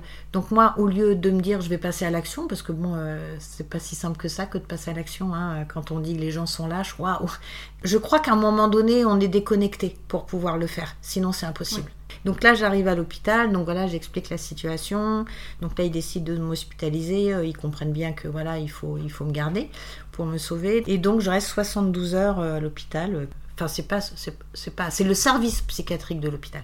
Là, on va vous envoyer dans un hôpital psychiatrique, on va prendre soin de vous, etc. J'y ai cru, hein. mon Dieu. Vol au-dessus d'un nid de coucou, mais absolument pas une caricature. Absolument pas pour ceux qui l'ont vu. J'ai halluciné. Et d'ailleurs, merci Jack Nicholson, parce que j'ai fait exactement ce qu'il fait, à, à savoir cacher euh, un cachet dans la joue. Euh, donc, on ne voit personne pendant 14 jours. Pas un médecin, euh, pas un psychiatre, personne. Donc, en fait, on est avec d'autres personnes. Ouais, c'est une planque pour les gens qui vont pas C'est une en horreur. fait. Tu, si t'as arrêté de fumer, bah, t'es là sûr que tu puis, reprends. euh, Parce que tout le monde fume dehors, on fume comme des pompiers dehors. Moi j'avais arrêté de fumer. J'ai trouvé les plus belles personnes au monde, vraiment. Des personnes pures. Enfin, je sais pas comment t'expliquer. On te sert de la bouffe comme si. euh, c'est dégueulasse. Ouais, ouais. En- D'ailleurs, j'avais défendu. euh, je me rappelle, il y avait un mec, on aurait dit Joe Star. hein. et euh, et euh, j'avais dit, mais vous n'allez pas le servir comme ça. On n'est pas des chiens. hein. On est des patients. On n'est pas bien. Et euh, je me rappelle, il s'était retourné. Il a fait waouh. Il dit, tu vas fort et tout, ce qui était beaucoup plus balèze que moi. Mais je trouvais ça vraiment incorrect.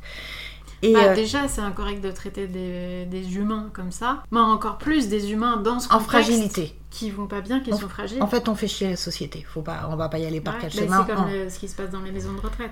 on les fait chier. On les fait chier, on n'a pas lieu d'être, on gaspille l'argent du contribuable, on a bien compris, euh, voilà, donc c'est euh, c'est comme ça. Et donc au bout de 14 jours où en fait on te donne des cachets, donc moi je me rappelle, je prenais des cachets, à un moment donné je prenais un cachet qui s'appelait le tertian, c'est une horreur, c'est un cachet qui te fait baver, t'es complètement lobotomisé. ouais. C'est une horreur. Et en fait, la seule question qu'on te pose, c'est si tu vas à la selle et tous les matins, on te donne tes cachets par un espèce, une espèce d'hygiaphone et on regarde si tu les as bien pris. Et là, c'est là où j'avais appris à prendre le tertian et à le mettre dans la joue. Comme dans Vol. Mais je me suis Mais dans Vol au-dessus de fou coucou. parce hein. qu'on dirait, euh, on dirait qu'on parle d'animaux. euh, Ah, mais tu je vois, on croyais on vraiment pas. si- S'ils mangent, s'ils vont à la selle et on, on vérifie s'ils ont bien pris leur cachet Oui. et qu'ils l'ont pas caché, Oui. comme tu dis. euh, T'imagines Et on- à aucun moment on te demande comment tu vas. Je me rappelle, j'avais un mec derrière moi euh, quand on prenait, quand on allait. euh, et ouais, au moment où il donne le cachet, il te demande si t'as été à la selle. Et j'étais encore à peu près euh, alerte, on va dire. Et je- en rigolant, parce que surtout ne jamais faire d'humour dans un hôpital psychiatrique. hein. Et à un moment Petit donné, ah, ah ouais, petit conseil. hein. Et à un moment donné, euh, je dis oui, oui. D'ailleurs, je vous ai ramené un échantillon. Ah, ils m'ont donné double dose de tertian. Et donc Mais c'était pour te faire taire ou? Oui. Ouais. parce qu'en plus, ça faisait rire les autres. Et ça, c'est pas bon du tout.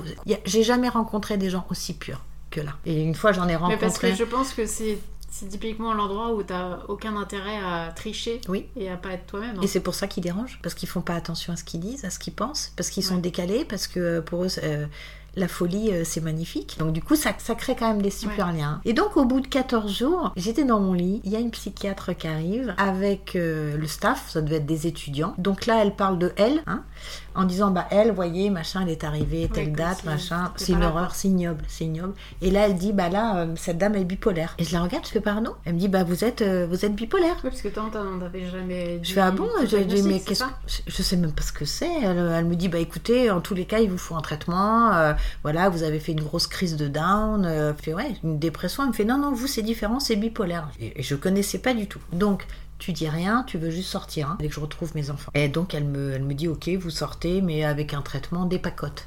Donc euh, j'ai appris il n'y a pas longtemps par un neurologue que c'était un médicament pour euh, contrer l'épilepsie ou je ne sais trop quoi. Enfin j'en ai pris pendant trois ans. J'ai pris trois ans de dépacote. J'ai rien dit en fait parce qu'il fallait que je retrouve le chemin euh, de la vraie vie. Oui, tu gros, voulais juste sortir. Il fallait, et- il fallait que je sorte, il fallait que je, reprenne un, que je reprenne un boulot, que je paye ma maison, je suis en maison HLM, que je nourrisse mes enfants. Enfin, il fallait que je reprenne le train en marche. Même si ce train c'est de la merde, il fallait que je le fasse, j'avais pas le choix en fait. Donc j'ai re- j'ai pris la dépacote qui m'a stoppé mes règles. Je me suis dit génial, on va prendre le bon côté des choses. Je me dis super, ça c'est le côté euh, super fun. Et, euh, et donc j'ai été suivie par une, psychi- une psychiatre en ville. On m'avait quand même donné les coordonnées de la psychiatre. Entre-temps, je me renseignais sur la bipolarité, j'ai lu des bouquins de Delphine de Vigan, euh, je suis allée à des conférences, j'ai regardé des émissions et je me suis dit, mais je suis pas bipolaire, c'est pas, pas possible. Au bout de trois ans quand même, hein, facile. Hein, je, Donc, je rappelle... trois ans où tu penses que tu es bipolaire en fait. Oui, je pense que je suis bipolaire. Euh, J'ai une ALD d'ailleurs, une affection longue durée. J'ai ma dépacote. Je suis suivie par un psy. Je retrouve un boulot, quand même. Un boulot en plus euh, très bien payé, machin, où je me dis un CDI, cadre, etc. Où évidemment, euh, bah, au bout d'un moment, ça va pas. Euh, ça va pas. Je suis complètement submergée. Je refais un burn-out parce que j'en avais déjà fait un avant mon hospitalisation. Et là, je refais un burn-out carabiné. Euh, et en fait, je vois bien que ça va pas mieux. Ça va, ça, il y a quelque chose qui va pas. Je- J'arrive pas à gérer, j'arrive pas à dire non. Mm. Euh, J'étais tellement flattée de euh, qu'on m'offre un travail bien payé, pas très loin de Oui, chez moi, que, oui je disais oui. Et puis comme on te dit, euh, comme tu fais bien la vaisselle, on va te rajouter. Ça, c'est le faux compliment en fait. Ouais. Et, et donc je refais un burn-out. Et là, je dis à ma psychiatre, écoutez, moi, je veux refaire des tests. On m'a jamais fait passer de test pour me diagnostiquer bipolaire, c'est quand même pas rien. Je suis étiquetée, j'ai une ALD, mes enfants ont entendu ce terme, mon fils était en pleurs en disant maman est-ce que c'est génétique? Enfin ça a fait des, euh, des trucs euh, hallucinants et je lui dis ben, je ne sais pas et tout. euh, Mais c'est fou que t'aies pas eu de contre. euh, Non. Contre-diagnostic quoi. Du tout. Je reprends rendez-vous au centre expert où j'allais passer une visite par an, faire de prise de sang, voir si tout allait bien, mais c'est tout. Euh, classique. Voilà.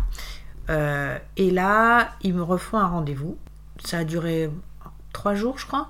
En gros, où tu fais des séances de cognitives, euh, enfin, c'est tu as des tests cognitifs, de logique, euh, prise de sang, euh, euh, enfin, en même temps, échange avec un psy, etc. Enfin, ça dure assez longtemps. Et en fait, là, en gros, ils te disent Oups, vous n'êtes pas bipolaire. En fait, enfin, vous avez un fond bipolaire. Moi, ça me faisait penser à fond de veau. Ça, ça veut rien dire. Non, mais ça veut dire quoi un fond bipolaire? Un fond. De... Non, mais je me disais, Oui, moi, le fond, c'est un fond de veau. C'est pas un fond bipolaire. Ça... Donc, en fait, je crois qu'ils voulaient pas quand même trop se décrédibiliser en disant, Trop il y a quand même un que- fond. Il y a quand même un petit fond. Ok, je sais pas. Ouais, une ombre de. Oui, on s'est pas totalement trompé. Euh, mais vous êtes TDAH, euh, alors ça non plus je connaissais pas, HPI et avec une labilité émotionnelle. Donc euh, là, je me renseigne sur la labilité émotionnelle. HPI, euh, ça me faisait toujours un peu rire parce que je me dis waouh, avec une telle réussite, et en fait c'est complètement lié forcément, et, euh, et l'hypersensibilité et la labilité émotionnelle. En fait, on a des personnes qui vont être euh, hypersensibles, qui sentent arriver l'émotion parce qu'il s'est passé quelque chose et qui vont avoir du mal à la gérer. Moi, la labilité émotionnelle, je ne sais pas pourquoi elle arrive. Et elle arrive n'importe quand. D'accord. Et ça, c'est horrible. En fait, c'était Ça se- horrible. Ça se déclenche comment pour qu'on puisse. euh, Bah, par avoir, par exemple- exemple, des, des crises de, de, de pleurs d'un coup, des choses C'est comme ça. Tout d'un coup, il y a une émotion, une- une- un sentiment de tristesse qui m'envahit et je ne sais pas pourquoi. D'accord. Je ne sais pas pourquoi. Et ça me fait beaucoup, beaucoup, beaucoup pleurer. Et euh, alors maintenant, j'ai hyper canalisé ça. hein. J'ai eu des outils, j'ai acheté des bouquins, j'ai beaucoup échangé. Je ne suis pas bipolaire. Ça, ça a été important. Mais malgré tout, mes enfants, malgré le fait que voilà, je n'ai plus jamais eu une crise d'impulsivité, et ce qui est le plus compliqué, c'est de voir dans les yeux de tes enfants qu'ils ne le voient pas. T'imagines à quel point un diagnostic, Un ça faux peut, diagnostic. un pour le faux diagnostic, ça peut bousiller toutes les relations familiales. Ouais. Oui, oui, parce que bipolaire, euh, c'est comme schizophrène, c'est des, des, Et puis ça fait peur, hein. c'est des, ouais, c'est des choses qui font peur, quoi. Ça fait peur, hein. Et puis en plus, ça fait peur et en plus il y a une méconnaissance de la bipolarité. Donc dès que tu Ah, changes parce que d'avis, la, la bipolarité qu'on voit, c'est dans les films, Oui. et en général, c'est des gens qui sont pas bienveillants qui Oui. ont cette maladie. exactement. Donc du coup, en fait, tu vas l'associer tout de suite à du négatif. Oui. Et euh, Mais parce que en effet, une bipolarité qui est mal gérée, euh, elle est autodestructrice de Mmh, bien toutes sûr. les façons, hein, parce que tu te mets autant en danger dans les ups que dans les downs, on est bien d'accord, mais, euh, mais pour les autres aussi. Donc du coup, voilà, c'est- c'est compliqué. Et de sortir d'un diagnostic, alors je- la comparaison, je, je suis pas sûre qu'elle soit très pertinente, mais en tous les cas, c'est comme quelqu'un qui est inculpé à tort. Dès Oui. l'instant où, où- où s'instaure le doute, tu bousilles la vie de quelqu'un.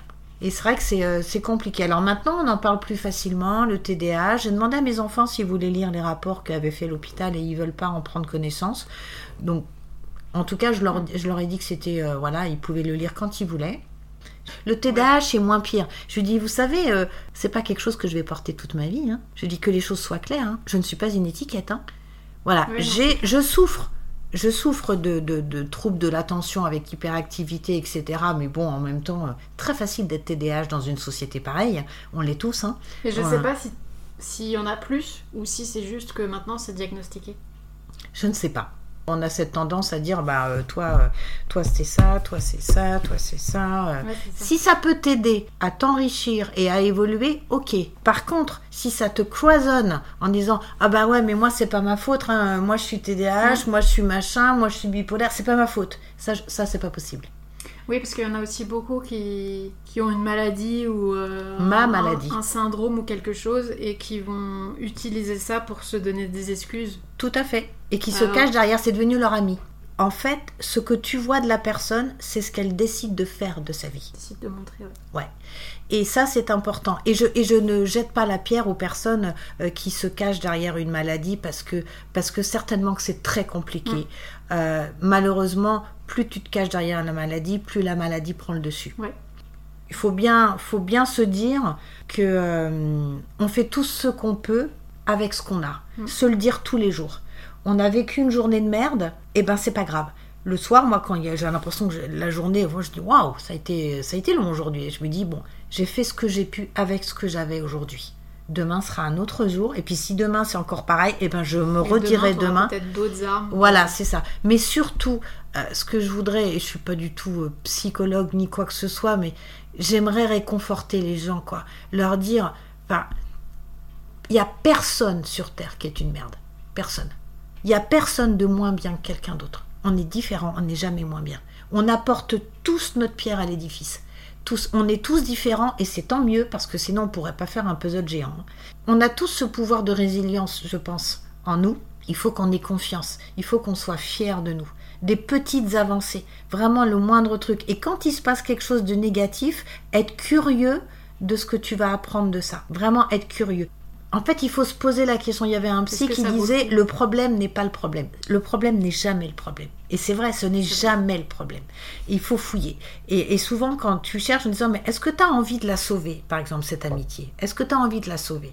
Qu'est-ce que tu perds? Qu'est-ce que tu voilà Est-ce que est-ce que tu y tiens à cette amitié? Qu'est-ce qu'elle t'apporte, etc. Et pose-toi les bonnes questions. À chaque fois, il faut se poser la question au bon moment. Quand tu es avec un, un conjoint, pareil, te dire est-ce que je suis à ma place ici? Est-ce que je me sens bien? Tout le temps avoir ce réflexe de se Sur poser la question ouais. sur le questionnement. Et puis, bah, quand tu vois que tu n'arrives pas à dire bon bah écoute, je m'en vais, tu t'en vas. Moi, il y a un truc que j'ai dans mon... D'accord. En tâche de fond dans mon cerveau Ouais. tout à l'heure que tu as dit. Je trouve ça assez fou et assez beau. Tu as dit que la vie était magnifique. Oui. Et en fait, d'avoir tout ton récit Mhm. et de conclure par la vie est magnifique. Oui. Je trouve parce que... qu'elle l'est. Oui, mais c'est- c'est c'est assez fou parce que des gens qui ont vécu un dixième de ce que tu as vécu, ils vont te dire que euh, la vie c'est de la merde.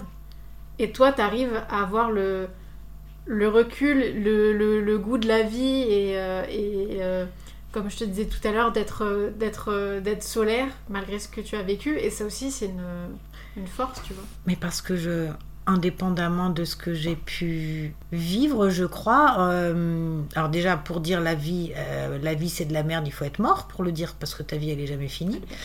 Euh, et puis, et puis parce que j'ai des parts de, de, de joie et de, et de fou rire et, et de, et de positivité qui sont tellement intenses que je pourrais pas les engluer dans de la merde avec euh, les mêmes choses que j'ai vécues avant. Ouais.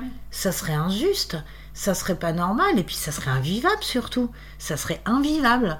Et je me dis, si c'était à refaire parce que voilà, il faut que je refasse la vie, eh ben je le referais. C'est euh, euh, ce que je te disais en fait. Je, quand on vit de la maltraitance quand on est enfant, c'est pas quand on est enfant qu'on en souffre.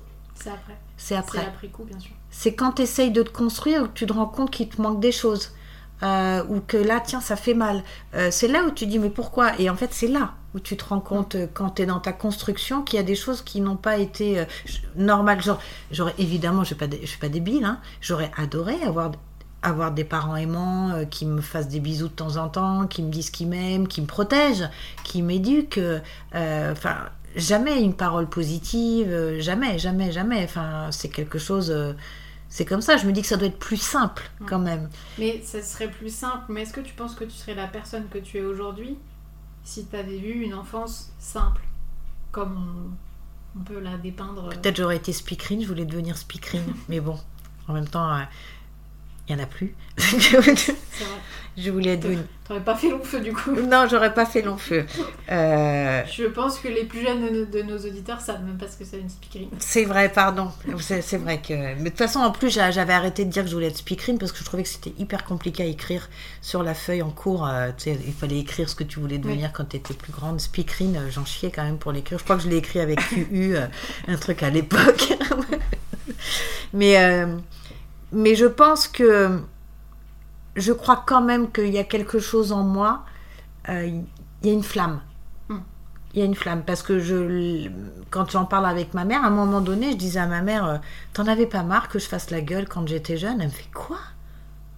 Elle me fait, mais tu te vois comme ça? Je lui dis, bah, j'avais, j'avais, parce que ça a commencé à changer, et euh, j'avais cette image que je faisais la gueule tout le temps, que j'étais pas intéressante. Et elle me dit, mais Christelle, mais t'étais hyper, euh, hyper joyeuse, t'étais hyper meneuse. J'ai eu une de mes cousines, j'ai dû poser des questions à mes cousins, cousines, euh, qui m'ont dit, mais attends, t'avais toujours plein d'idées. Elle me dit, bon, je m'en souviens euh, de, de rouler dans les tonneaux euh, dans un champ. Elle me dit, bon, c'était pas la meilleure que t'aies eue, hein. mais elle me dit, t'avais tout le temps des idées, t'étais super rigolote, on chantait, on dansait. Elle me dit, mais c'était sans cesse, sans cesse.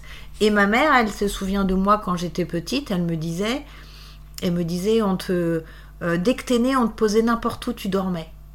Et je lui dis, ah, j'avais compris qu'il fallait que je fasse chier personne, en fait. Ça n'a pas changé, hein, Ouais. je dors tout le temps, n'importe où. hein. C'est vrai. Le sommeil, c'est vraiment quelque chose d'extrêmement euh, réparateur pour moi. De, euh, c'est vraiment un havre de paix, le sommeil, même si Mais ça, euh, ça peut se comprendre. je pense, ouais. Parce que tu disais même tout à l'heure que quand ton père euh, était complètement ivre et qu'il rentrait, que du coup vous alliez vous coucher Oui. à 17h Oui, et que c'est vrai, j'avais pas fait le tu vois. rapprochement, tu vois. et bravo. en fait je pense qu'il y a un lien euh, Oui. Donc le soleil, le sommeil, on peut pas, on peut pas m'atteindre ouais quand ça je dors. Et en plus, et en plus, depuis quelque temps, mon père est, est avec moi et est super euh, adorable. Donc du coup, c'est vraiment un endroit où je me sens bien. Enfin, je veux dire, j'ai quand même 55 ans, ça- je pourrais dormir jusqu'à 4 heures l'après-midi. Hein. C'est un truc. euh, et, et malgré tout, tu rigoles, mais c'est compliqué dans ma vie sociale parce que euh, bah, à 55 ans, euh, une femme, euh, ça se lève, ça fait le ménage, ça range. Moi, je suis absolument pas ménage, je mais déteste est-ce que ça. tu est-ce que tu dors par plaisir? Ou est-ce que tu dors parce que vraiment tu te sens euh, épuisé parce que tu dis que ça C'est très intéressant ta question. L'hyperactivité, c'est un petit peu ça. J'arrive pas à avoir des fois l'énergie de faire des choses. Alors je déteste, je suis pas du tout une femme d'intérieur. hein. Et c'est quelque chose qui me pèse parce que je culpabilise beaucoup. Je, tout, me, tout me gave. Je déteste ça. Faire le ménage. euh, Enfin, j'aimerais vivre dans un manoir où il y a de la tomate parce que la tomate, on voit pas quand c'est sale, quoi. c'est beau Et, et en plus, j'a- j'adore vivre au chandelier, euh, enfin avec des chandeliers. J'adore ça, le côté, tu vois, à la maison, c'est un peu des brocantes. Mm. C'est Une brocante, c'est des trucs que je récupère à droite, à gauche. J'aime ça. Je suis pas dans les clous. Je suis pas dans les clous d'une Ouais, femme de mon toi. âge. Ouais, Tu oui. tu Mais veux. tu vois, ça me, ça me déstabilise quand même un petit peu parce que j'ai tout le temps oui cette. parce qu'on on, on prête toujours attention au regard des autres Oui. Et ça, ça m'énerve. Ça, ça m'énerve de faire ça. Parce que c'est ce que je prône, de pas le faire. Et, Et je me rends dur. compte, euh, ouais. Et donc, je vais pas me lever tôt hein, pour faire le ménage, pour aller sortir, euh, pour aller marcher. euh. Je déteste être dans les obligations de quoi que ce soit. Donc, quand je vais faire une sieste, je vais m'allonger. Ma, euh, ma fille, elle me dit, c'est impressionnant. Je m'allonge, je dors. oui parce que t'es t'es éreinté en fait j'ai oh j'ai besoin, j'ai besoin vraiment, c'est ouais. cérébral. C'est vraiment très cérébral. Et après, ça peut être 10 minutes hein, ou 20 minutes et j'ai Ouais, l'impression c'est d'avoir dormi des heures et c'est terminé. Mais c'est vraiment nécessaire. Et je vois que si je peux pas le faire, c'est, je deviens Hulk en fait. En gros, euh, je vois bien que là, ça commence à se transformer. C'est pas bon du tout. euh, donc euh, Ouais. voilà, mais après je suis obligée de m'autogérer sur pas mal de choses parce que bon quand j'ai été punk, euh, tu tombes vite dans, dans des addictions aussi, euh, que ce soit l'addiction, euh, bah, les drogues, Euh, le sexe aussi, à partir du moment où, j'ai, où je me suis séparée de, de- de- du père de mes enfants, il y a un moment donné où c'était, c'était waouh. Alors c'était super bien parce que j'ai découvert aussi que ben, ça me faisait du bien dans ma tête. hein. Proche d'une addiction, tu veux dire Ah oui, carrément, ouais. Et C'est en celle fait, qui te calme. bah, qui te calme et qui. Enfin, ça, ça nettoie, Mm. quoi. C'était absolument génial. C'était absolument génial. Et, et, euh, et après, bah, on m'a dit que. Ouais, c'était ton médicament, quoi. c'était- ouais, c'était mon médicament. Ça coûte pas cher, c'est sympatoche. c'est mieux que la drogue. Mais bon, euh, après, euh, c'est une addiction comme une autre, donc il faut faire attention parce que tu te mets en danger. Je me suis mise en danger quand même plus d'une fois. C'est. euh, Ouais, ton entourage, il vivait comment tout ça?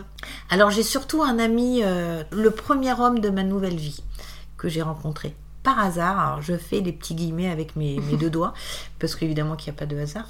Dans un train, on devait se rencontrer qu'une seule fois. Alors lui, euh, c'est, on est aux deux antipodes. hein. Je suis mère de famille euh, en HLM, en banlieue, Euh, et lui, euh, il travaille en plein Paris, au milieu du showbiz. euh, il travaille plus la nuit et tout.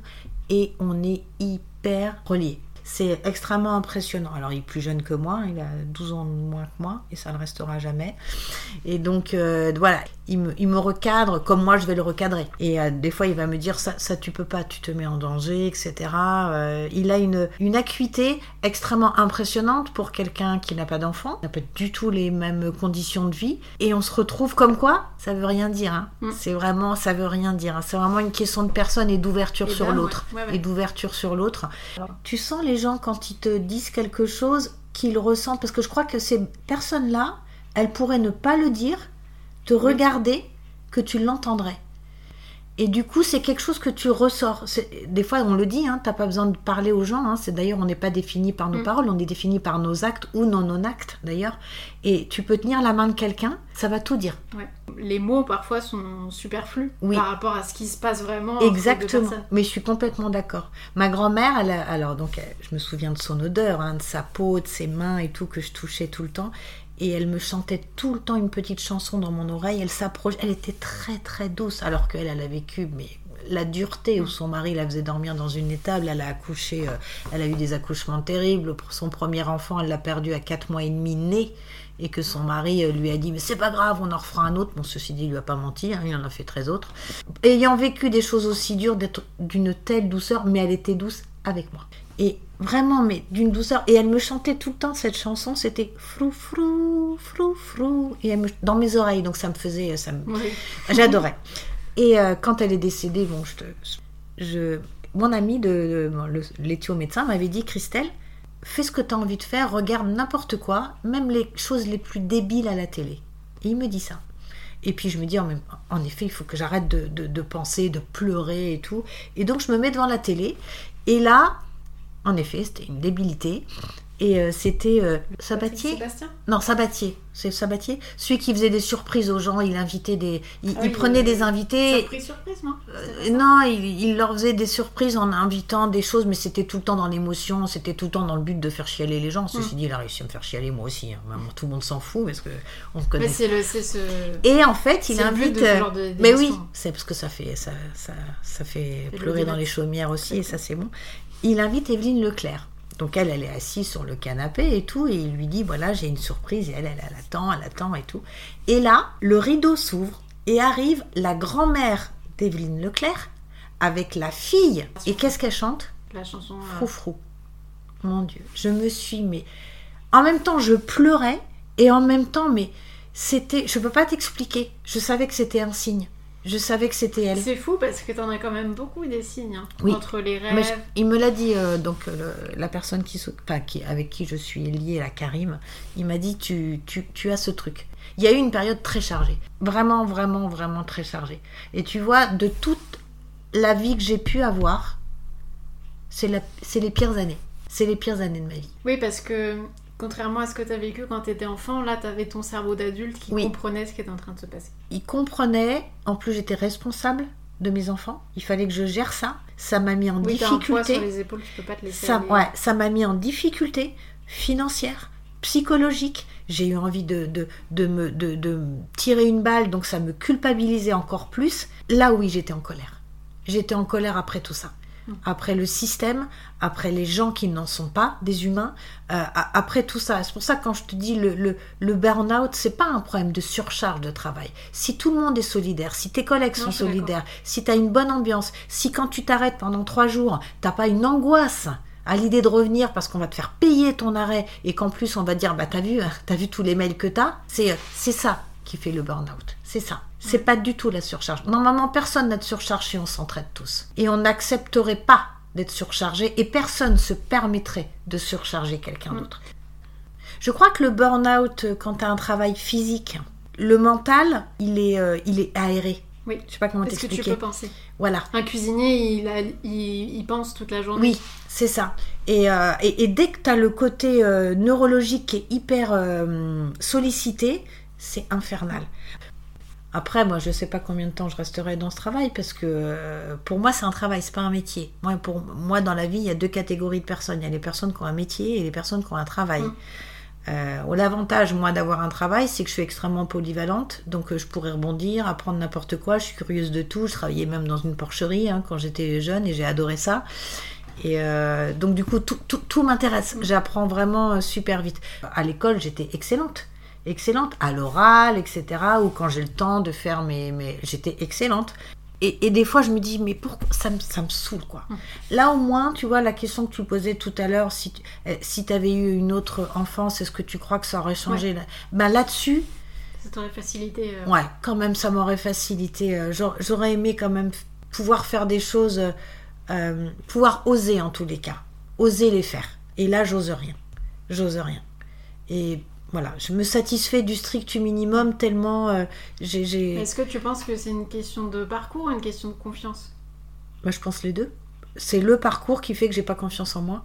J'ai définitivement pas confiance en moi. Je, crois que j'ai passé du temps, énormément de temps dans, un, moment de mon parcours de vie à m'excuser d'être là, euh, à essayer de faire en sorte de plus l'être d'ailleurs aussi. De t'effacer, ouais. Ouais, de m'effacer, dormir aussi, pas mal, euh, de m'évader que ce soit dans la drogue et tout et euh, ça c'est un côté euh, un côté super euh, super facile. J'ai une espèce de double facette aussi. Souvent on va me dire on, tu viens tu vas nous faire rire. Parce que oui je sais que je fais rire j'ai un humour un peu un peu incisif machin j'aime bien et tout. Mais en fait comme tout derrière euh, chaque clown. Hein, euh, enfin, je veux dire, moi, je, je, je, me suis très intéressée à la vie de Robin Williams parce que voilà, c'est quelqu'un que j'admirais profondément et, et, qui m'émeut énormément, parce qu'on en reparle en ce moment. Euh, c'était un être complètement lumineux, quoi. Il Jim était Carrey aussi. Jim Carrey, qui l'est encore, d'ailleurs. Jim Carrey est, invivable, apparemment. il est complètement éveillé. Il Oui, ils sont hyper éveillés, ces gens-là. déprimés. Ouais. C'est en fait, on se demande ce qu'on fait là, en fait. On fait semblant je fais ce qu'il faut pour être dans les clous. Euh, voilà, mais c'est pas ça, quoi. J'aimerais être. être, être moi-même, mais tu sens bien que le regard, euh, le regard est pesé sur toi. Puis alors après, quand tu as des enfants, qu'il faut que tu fasses, que tu fasses face aux institutions. Oui, parce qu'après, tu n'es plus jugée juste en tant que femme, mais en tant que mère voilà, exactement, en tant que mère, c'est euh, c'est compliqué. Après, à différents stades de tes enfants, les âges, euh, t'es pas la même mère. Euh, quand ils étaient petits, c'était plus facile pour moi d'être mère. J'adorais apprendre d'eux, j'adorais les partages qu'on avait. J'ai, je suis fière de, de, de, la maternité et de mon rôle de mère jusqu'à un certain âge. Et après, j'ai été paumée. Je savais plus quelles oui, étaient. Oui, parce que les premières années de de leur vie, fallait juste, entre guillemets, leur donner de l'amour. Être tuteur. Juste là, qui se, mais qui se construisent tout seuls. Voilà, euh, je leur avais bien dit, euh, chacun à leur tour d'ailleurs, vous n'êtes pas obligé d'aimer votre frère, votre soeur. c'est voilà, voilà ça a toujours été instinctif pour moi. Voilà, c'est euh, c'est comme ça, mais vous devez vous respecter et tout. Ils sont super drôles. Euh, voilà, on a des crises de rire, ils sont super intéressants. Enfin voilà, je suis pas la plus objective, je suis la mère, mais bon, j'en suis quand même profondément convaincue. enfin, ils, culturellement parlant, ils sont hyper ouverts euh, à la spiritualité, la musique. Euh, moi, là, Marie, elle fait je sais pas combien d'instruments de musique, elle est hyper autodidacte. Les cinémas qu'on partage, les livres. Enfin, c'est cool. Franchement, c'est cool. Dès l'instant où ils ont commencé à être euh, adolescents, peut-être que ça a fait remonter à moi, à, enfin, je veux dire, une période compliquée. de. Parce qu'il y a eu une période physique aussi chez moi qui a été très compliquée. C'est-à-dire que euh, quand ma mère est arrivée en région parisienne, euh, donc voilà, donc il y a eu un conseil de famille, donc toujours ces super conseils de famille, hein, qui avaient quand même obligé ma mère à se marier avec mon père. Donc un autre conseil de famille avec les mêmes frères, hein, un petit peu quand même. qui dit, bah voilà, parce qu'on est arrivé au mois de mai, donc euh, moi j'étais en milieu de quatrième, et euh, là on dit, bah voilà, donc euh, elle on va la mettre là, elle on va la mettre là, et donc ma mère choisissait pas, elle subissait. Elle a toujours un peu subi, ma mère. On décide de m'envoyer chez un oncle et une tante dans l'Aisne, parce que lui il est prof là-bas. Elle, elle est infirmière, ils ont trois filles, et que lui, il a réussi à m'avoir une place dans son établissement scolaire.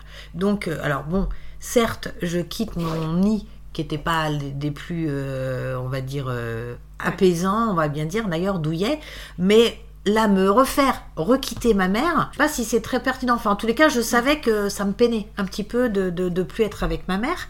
Euh, on m'envoie en pension là-bas, donc je suis en pension dans cet établissement scolaire et un week-end sur deux, euh, je suis chez mon oncle et ma tante où je dois garder les trois petits. Comment dire Ils étaient clean, eux, ou ils faisaient Ah, partie justement. Ouais. Ça va être, ça va être le, la cerise sur le Mais pompon, comme moment, dit ma au moment où tu y vas, tu. Au moment où j'y vais, je suis en per... euh, moi je pense rien l'école. passé de bizarre, quoi. Non, je pense à l'école. Tu vois, je pense à l'école. Je pense juste avec qui je vais me retrouver. J'étais très bonne. euh, Enfin, je veux dire, quand j'ai quitté la quatrième, j'étais, euh, j'étais super bien en pension. Tout se passait bien. J'étais Ouais, tu sport- à. J'étais bien dans mon corps, je faisais presque 12 heures de sport, j'étais dans toutes les associations sportives, enfin, tout était génial, quoi, tu vois. Et, euh, et là, c'est le seul truc qui m'intéresse. Et en fait, j'arrive dans l'école où ça se passe plutôt pas mal, même si c'est un peu compliqué, parce que ben voilà, c'est euh, on est mélangé aux lycéens, donc euh, voilà. Et là, j'arrive chez mon oncle et ma tante, la cata. Des gens complètement tarés qui organisent des trucs chez eux pas très clean. Donc, euh, on va pas dire des tous, mais enfin bon, une sexualité complètement débridée et on me fait comprendre qu'il faut que je ferme ma bouche, que j'ai rien à dire et que moi je dois m'occuper des trois filles qui Et sont du coup, petites ils font ça sans. Ouvertement. Ouais. Ouvertement. Voilà. Et je me suis dit, waouh, mais ça va jamais s'arrêter, quoi. C'est un truc de fou. Euh, donc je m'occupe de mes trois cousines, euh, avec lesquelles j'ai, euh, je suis toujours en terme, hein, en bon terme d'ailleurs, parce qu'elles aussi de leur côté, elles ont vécu des choses. Bah oui, donc du coup, on en rigole hein, maintenant. hein. On se dit waouh, c'est vrai que nous, Zola, c'est de la rigolade. hein. Et donc du coup, oui, où on me demande de garder ces trois filles, en plus qui sont surdouées, qui ont presque toutes un an d'avance. Donc bah, je passe pour la grande gourdasse. C'était très grande pour mon âge. Donc ma tante qui me, trente, euh, qui me traite de grande gourdasse, euh, qui m'humilie sans arrêt, euh, qui dit que je suis nulle, maladroite. Et alors déjà que je sais pas trop quoi faire de mes membres, parce que c'est vrai que je suis grande et que voilà, je deviens maladroite. Oui, je fais plus de sport pas confiance en toi. je fais plus de sport. Euh, donc ma tante, comme euh, c'est une il a- elle a été reconnue nymphomane hein, d'ailleurs, hein, euh, décide de me faire prendre la pilule alors que je n'avais pas nécessairement besoin de la pilule. Elle demande même pas l'autorisation à ma mère. Elle me fait prendre la pilule. Je me souviens, c'était à Dépal. Mon corps Mais c'était quoi ces motivations pour que tu le prennes? Ah parce qu'en fait, euh, je commençais à sortir dans le quartier et donc Ah, à elle rencontrer des que- gens et elle s'est dit bon bah si si tout le monde est comme moi, ce soir elle y passe. donc, donc, du coup, donc du coup une projection très très sévère quand même hein, de la chose. Donc euh, on en va- on en- on va chez le gynéco euh, machin. Donc euh, il me donne la pilule, des effets secondaires, une horreur. Mes seins ont tellement grossi que je faisais du sang eux. Mmh. Donc, tu fais plus de sport, Problème de dos. Tu fais plus de sport parce que physiquement c'est douloureux, t'es hyper mal. C'est énorme. Il- euh, Tu vas, t'es obligé d'aller dans des, dans des, comment ça s'appelle, euh, des merceries particulières où t'as à peu près 15 agrafes dans le dos. T'es obligé de prendre des, des bretelles hyper larges, sinon ça te, ça te rentre dans l'épaule. Une horreur. Tu ne fais vraiment plus du tout de sport. Moi qui étais hyper sportive, c'était très exutoire pour moi le Mm. sport. C'est ce qui m'empêchait de me faire du mal, c'est ce qui m'empêchait de tout plein de choses, quoi. De t'évader, ouais. Donc ça a été une catastrophe. Et donc ça a été le début de l'enfer. Le- Vraiment le début de l'enfer. Où euh, du coup euh, j'ai fait deux méningites, euh, dont une psychosomatique. Ensuite j'ai connu un peu les joies de la gare du Nord, hein, parce que quand je rentrais un week-end sur deux, alors moi qui rentrais de ma campagne profonde où quand on se cachait on allait dans les maïs, je me retrouve à la gare du Nord, prendre le train. Par contre pas du tout peur non plus. hein. Vraiment comme si j'avais vécu à Paris toute ma vie, peur de rien, où là je commence à rencontrer des, punks. et une me dira ça j'aime bien euh, parce que j'aimais bien leur côté où ils faisaient peur. Et je me dis mais ils doivent pas être emmerdés. Personne doit aller les Hmm. emmerder. Donc ça a Ils sont commencé libres, quelque et ils sont libres. Et je me dis c'est quelque chose qui commençait à me parler sévèrement quoi. Et puis ben ma mère pas forcément euh, protectrice non plus. Elle avait et, et Dieu sait que je, je lui pardonne. Elle avait les choses à gérer. Je pense que ça devait être très compliqué pour elle. Vraiment. Et elle s'en est vraiment bien sorti. Je sais même pas trop comment elle a fait parce que euh, c'est pas ses frères et sœurs qui ont été vraiment, Ouais. euh, vraiment là. hein. Et euh, donc personne ne savait vraiment ce qui se passait. Je l'ai pas dit. J'ai pas. Je pense que on a, on a cet instinct de pas pouvoir mettre des mots sur ce qui se passe, mais de savoir qu'il faut pas le répéter.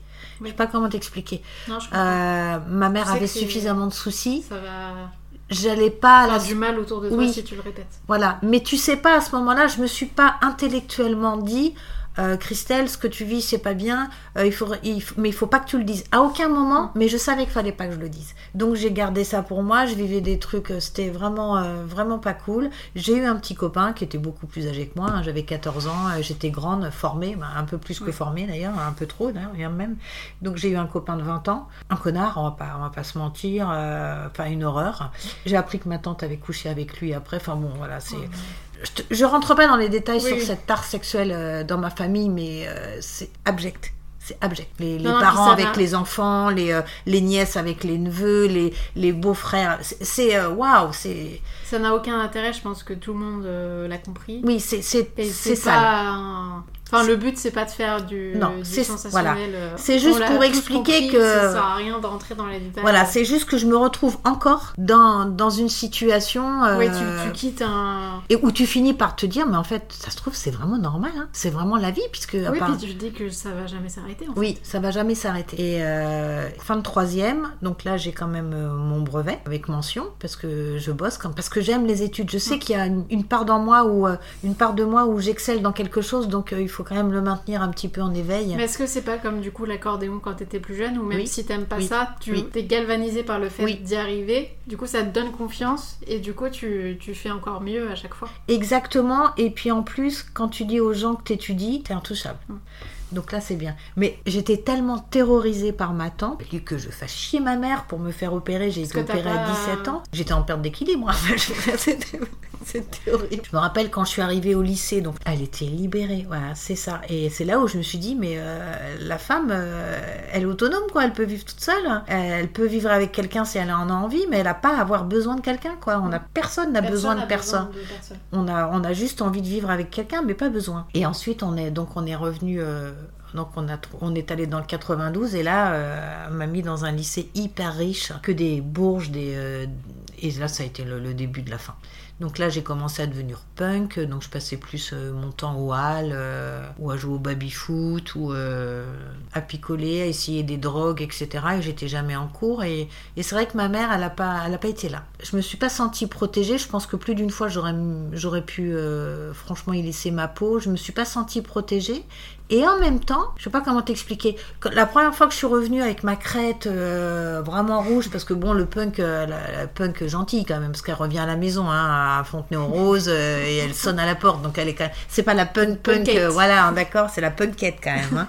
et donc, je m'étais rasée, crête rouge et tout, et donc je sonne, et, et elle ouvre, elle fait, oh bah je t'avais pas reconnue, à la one again, quoi. Bah, très détachée en fait, comme tout ce que tu me racontes Oui. depuis tout à l'heure. Elle est spectatrice de. C'est ça. Et en même temps, je me disais, de toutes les façons, qu'est-ce qu'elle aurait pu faire C'était hyper intelligent de, de me laisser faire et pas de. Parce que ça aurait créé une, quoi, une scission, je serais repartie au hall et je serais jamais revenue et peut-être j'aurais laissé ma peau, donc je trouvais que c'était hyper intelligent. De toutes les façons, elle n'avait pas les mots pour dialoguer avec moi. Oui, et puis même si euh, c'est un peu euh, extrême, on va dire, il faut que jeunesse se fasse, tu vois. Oui, euh, Elle savait que c'était pas bien. Mais il y avait aucune éducation. J'ai reçu aucune éducation en rien. Je me rappelle un, un soir, j'arrivais pas à dormir. Elle m'a dit bah va, va sur ma table, il y a des Lexomil. Je savais même pas ce que c'était. Quand j'ai vu la taille du Lexomil petit, je me suis dit mais je vais en prendre 3-4 parce que euh, je me dis ça va jamais faire effet. Et donc j'ai été réveillée par un médecin qui m'a demandé pourquoi j'avais voulu mettre fin à mes jours. Et là, oui, parce que prendre 4 Lexomil. et là, j'ai dit, mais non, je vous jure, madame, comme dans la vie est un long fleuve tran- tranquille, je vous jure, madame, j'ai pas, j'ai, pas, j'ai pas voulu me suicider. Et ils m'ont pas cru, mais c'était, c'était en fait une naïveté, une, pas d'éducation à rien, vraiment. Ce qui est bien, de ce qui est pas bien, de ce que les Oui, adultes. éduquée toute seule au final. Il n'y a pas de limite. Et ça, c'est extrêmement compliqué. Je sais pas comment mes frères euh, et sœurs euh, gèrent. Je sais pas. Euh, Est-ce qu'il y a une rencontre au cours de ta vie qui t'a marqué plus qu'une autre Oui, il va se reconnaître. Édouard.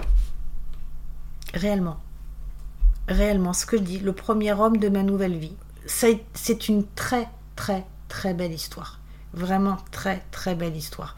C'est quelqu'un, je ne peux pas t'expliquer, euh, quand on a une discussion, tout s'imprègne en moi en fait. Tout s'imprègne de, de, de, l'échange qu'on peut avoir. C'est vraiment une relation mais tellement... Euh, tellement vrai, tellement agréable. C'est euh, c'est facile. C'est bizarre. C'est euh, j'arrive à, peu près à, à, savoir dans quel état d'esprit il est. Il est toujours à l'écoute, extrêmement à l'écoute. Il me rappelle à quel point je suis importante pour lui et je le crois. C'est la seule personne que je crois. C'est euh, quand il me dit t'es une belle personne. C'est direct, c'est imprégné.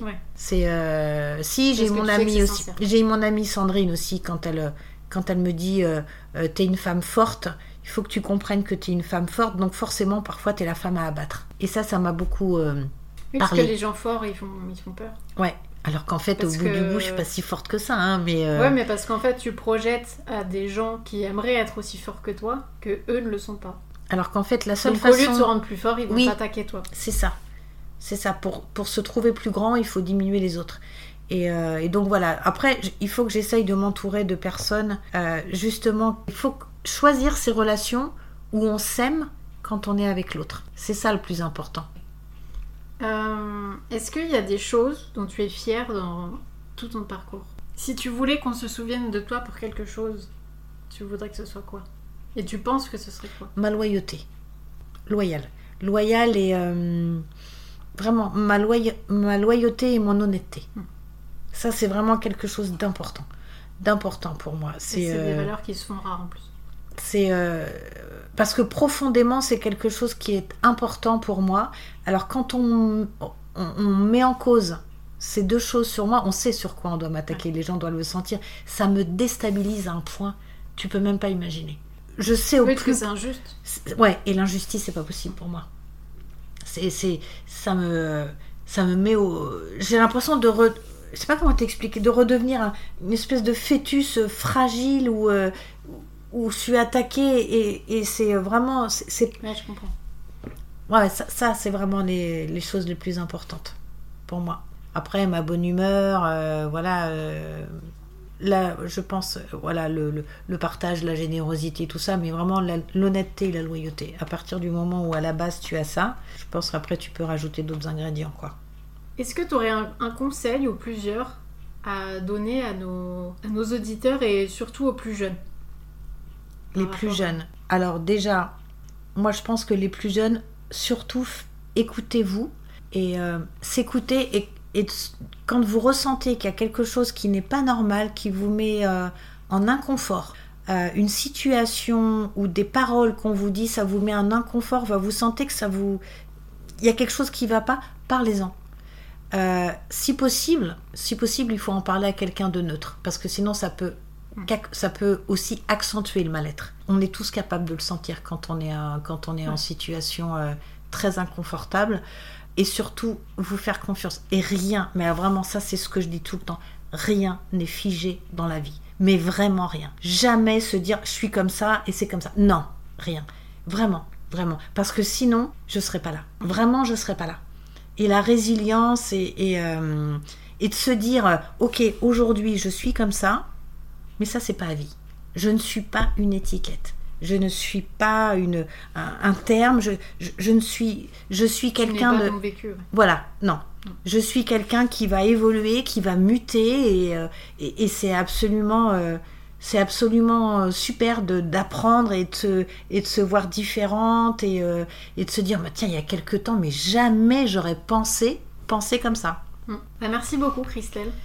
Merci infiniment. Euh, j'ai adoré nos échanges, même si c'était euh, fort en, en émotion et, dur pour toi, j'imagine. Eh ben, au début, plus que maintenant. Bah, j'espère que ça t'a fait du bien. Oui, ça m'a fait. En tout cas, j'ai été ravie de te rencontrer, ravie de te découvrir. Euh, je garde bien en tête les leçons que tu as partagées et j'espère qu'elles serviront aussi à nos auditeurs. Bah, merci à toi et ça me fait plaisir de voir que de ton jeune âge, en fait, euh, tu as cette acuité, cette maturité, ça me, ça me fait énormément plaisir. Donc merci, merci à toi. Merci à tous d'avoir écouté ce nouvel épisode. Je vous souhaite un très bon dimanche et je vous dis à très bientôt dans l'anecdote du dimanche.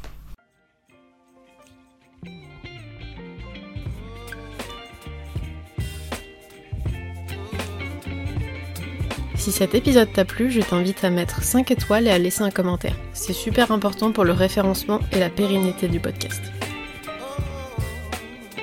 L'histoire de notre invité du jour a fait écho à la tienne. Tu aimerais qu'un proche au parcours inspirant participe lui aussi? Écris-moi. Et enfin, pour suivre toute l'actualité du podcast, les coulisses de création ou me proposer de nouveaux invités, rejoins-nous sur Instagram, anecdote-podcast. Et en attendant le prochain épisode, je t'invite à toi aussi prendre le temps de discuter avec tes amis. Passe un bon dimanche.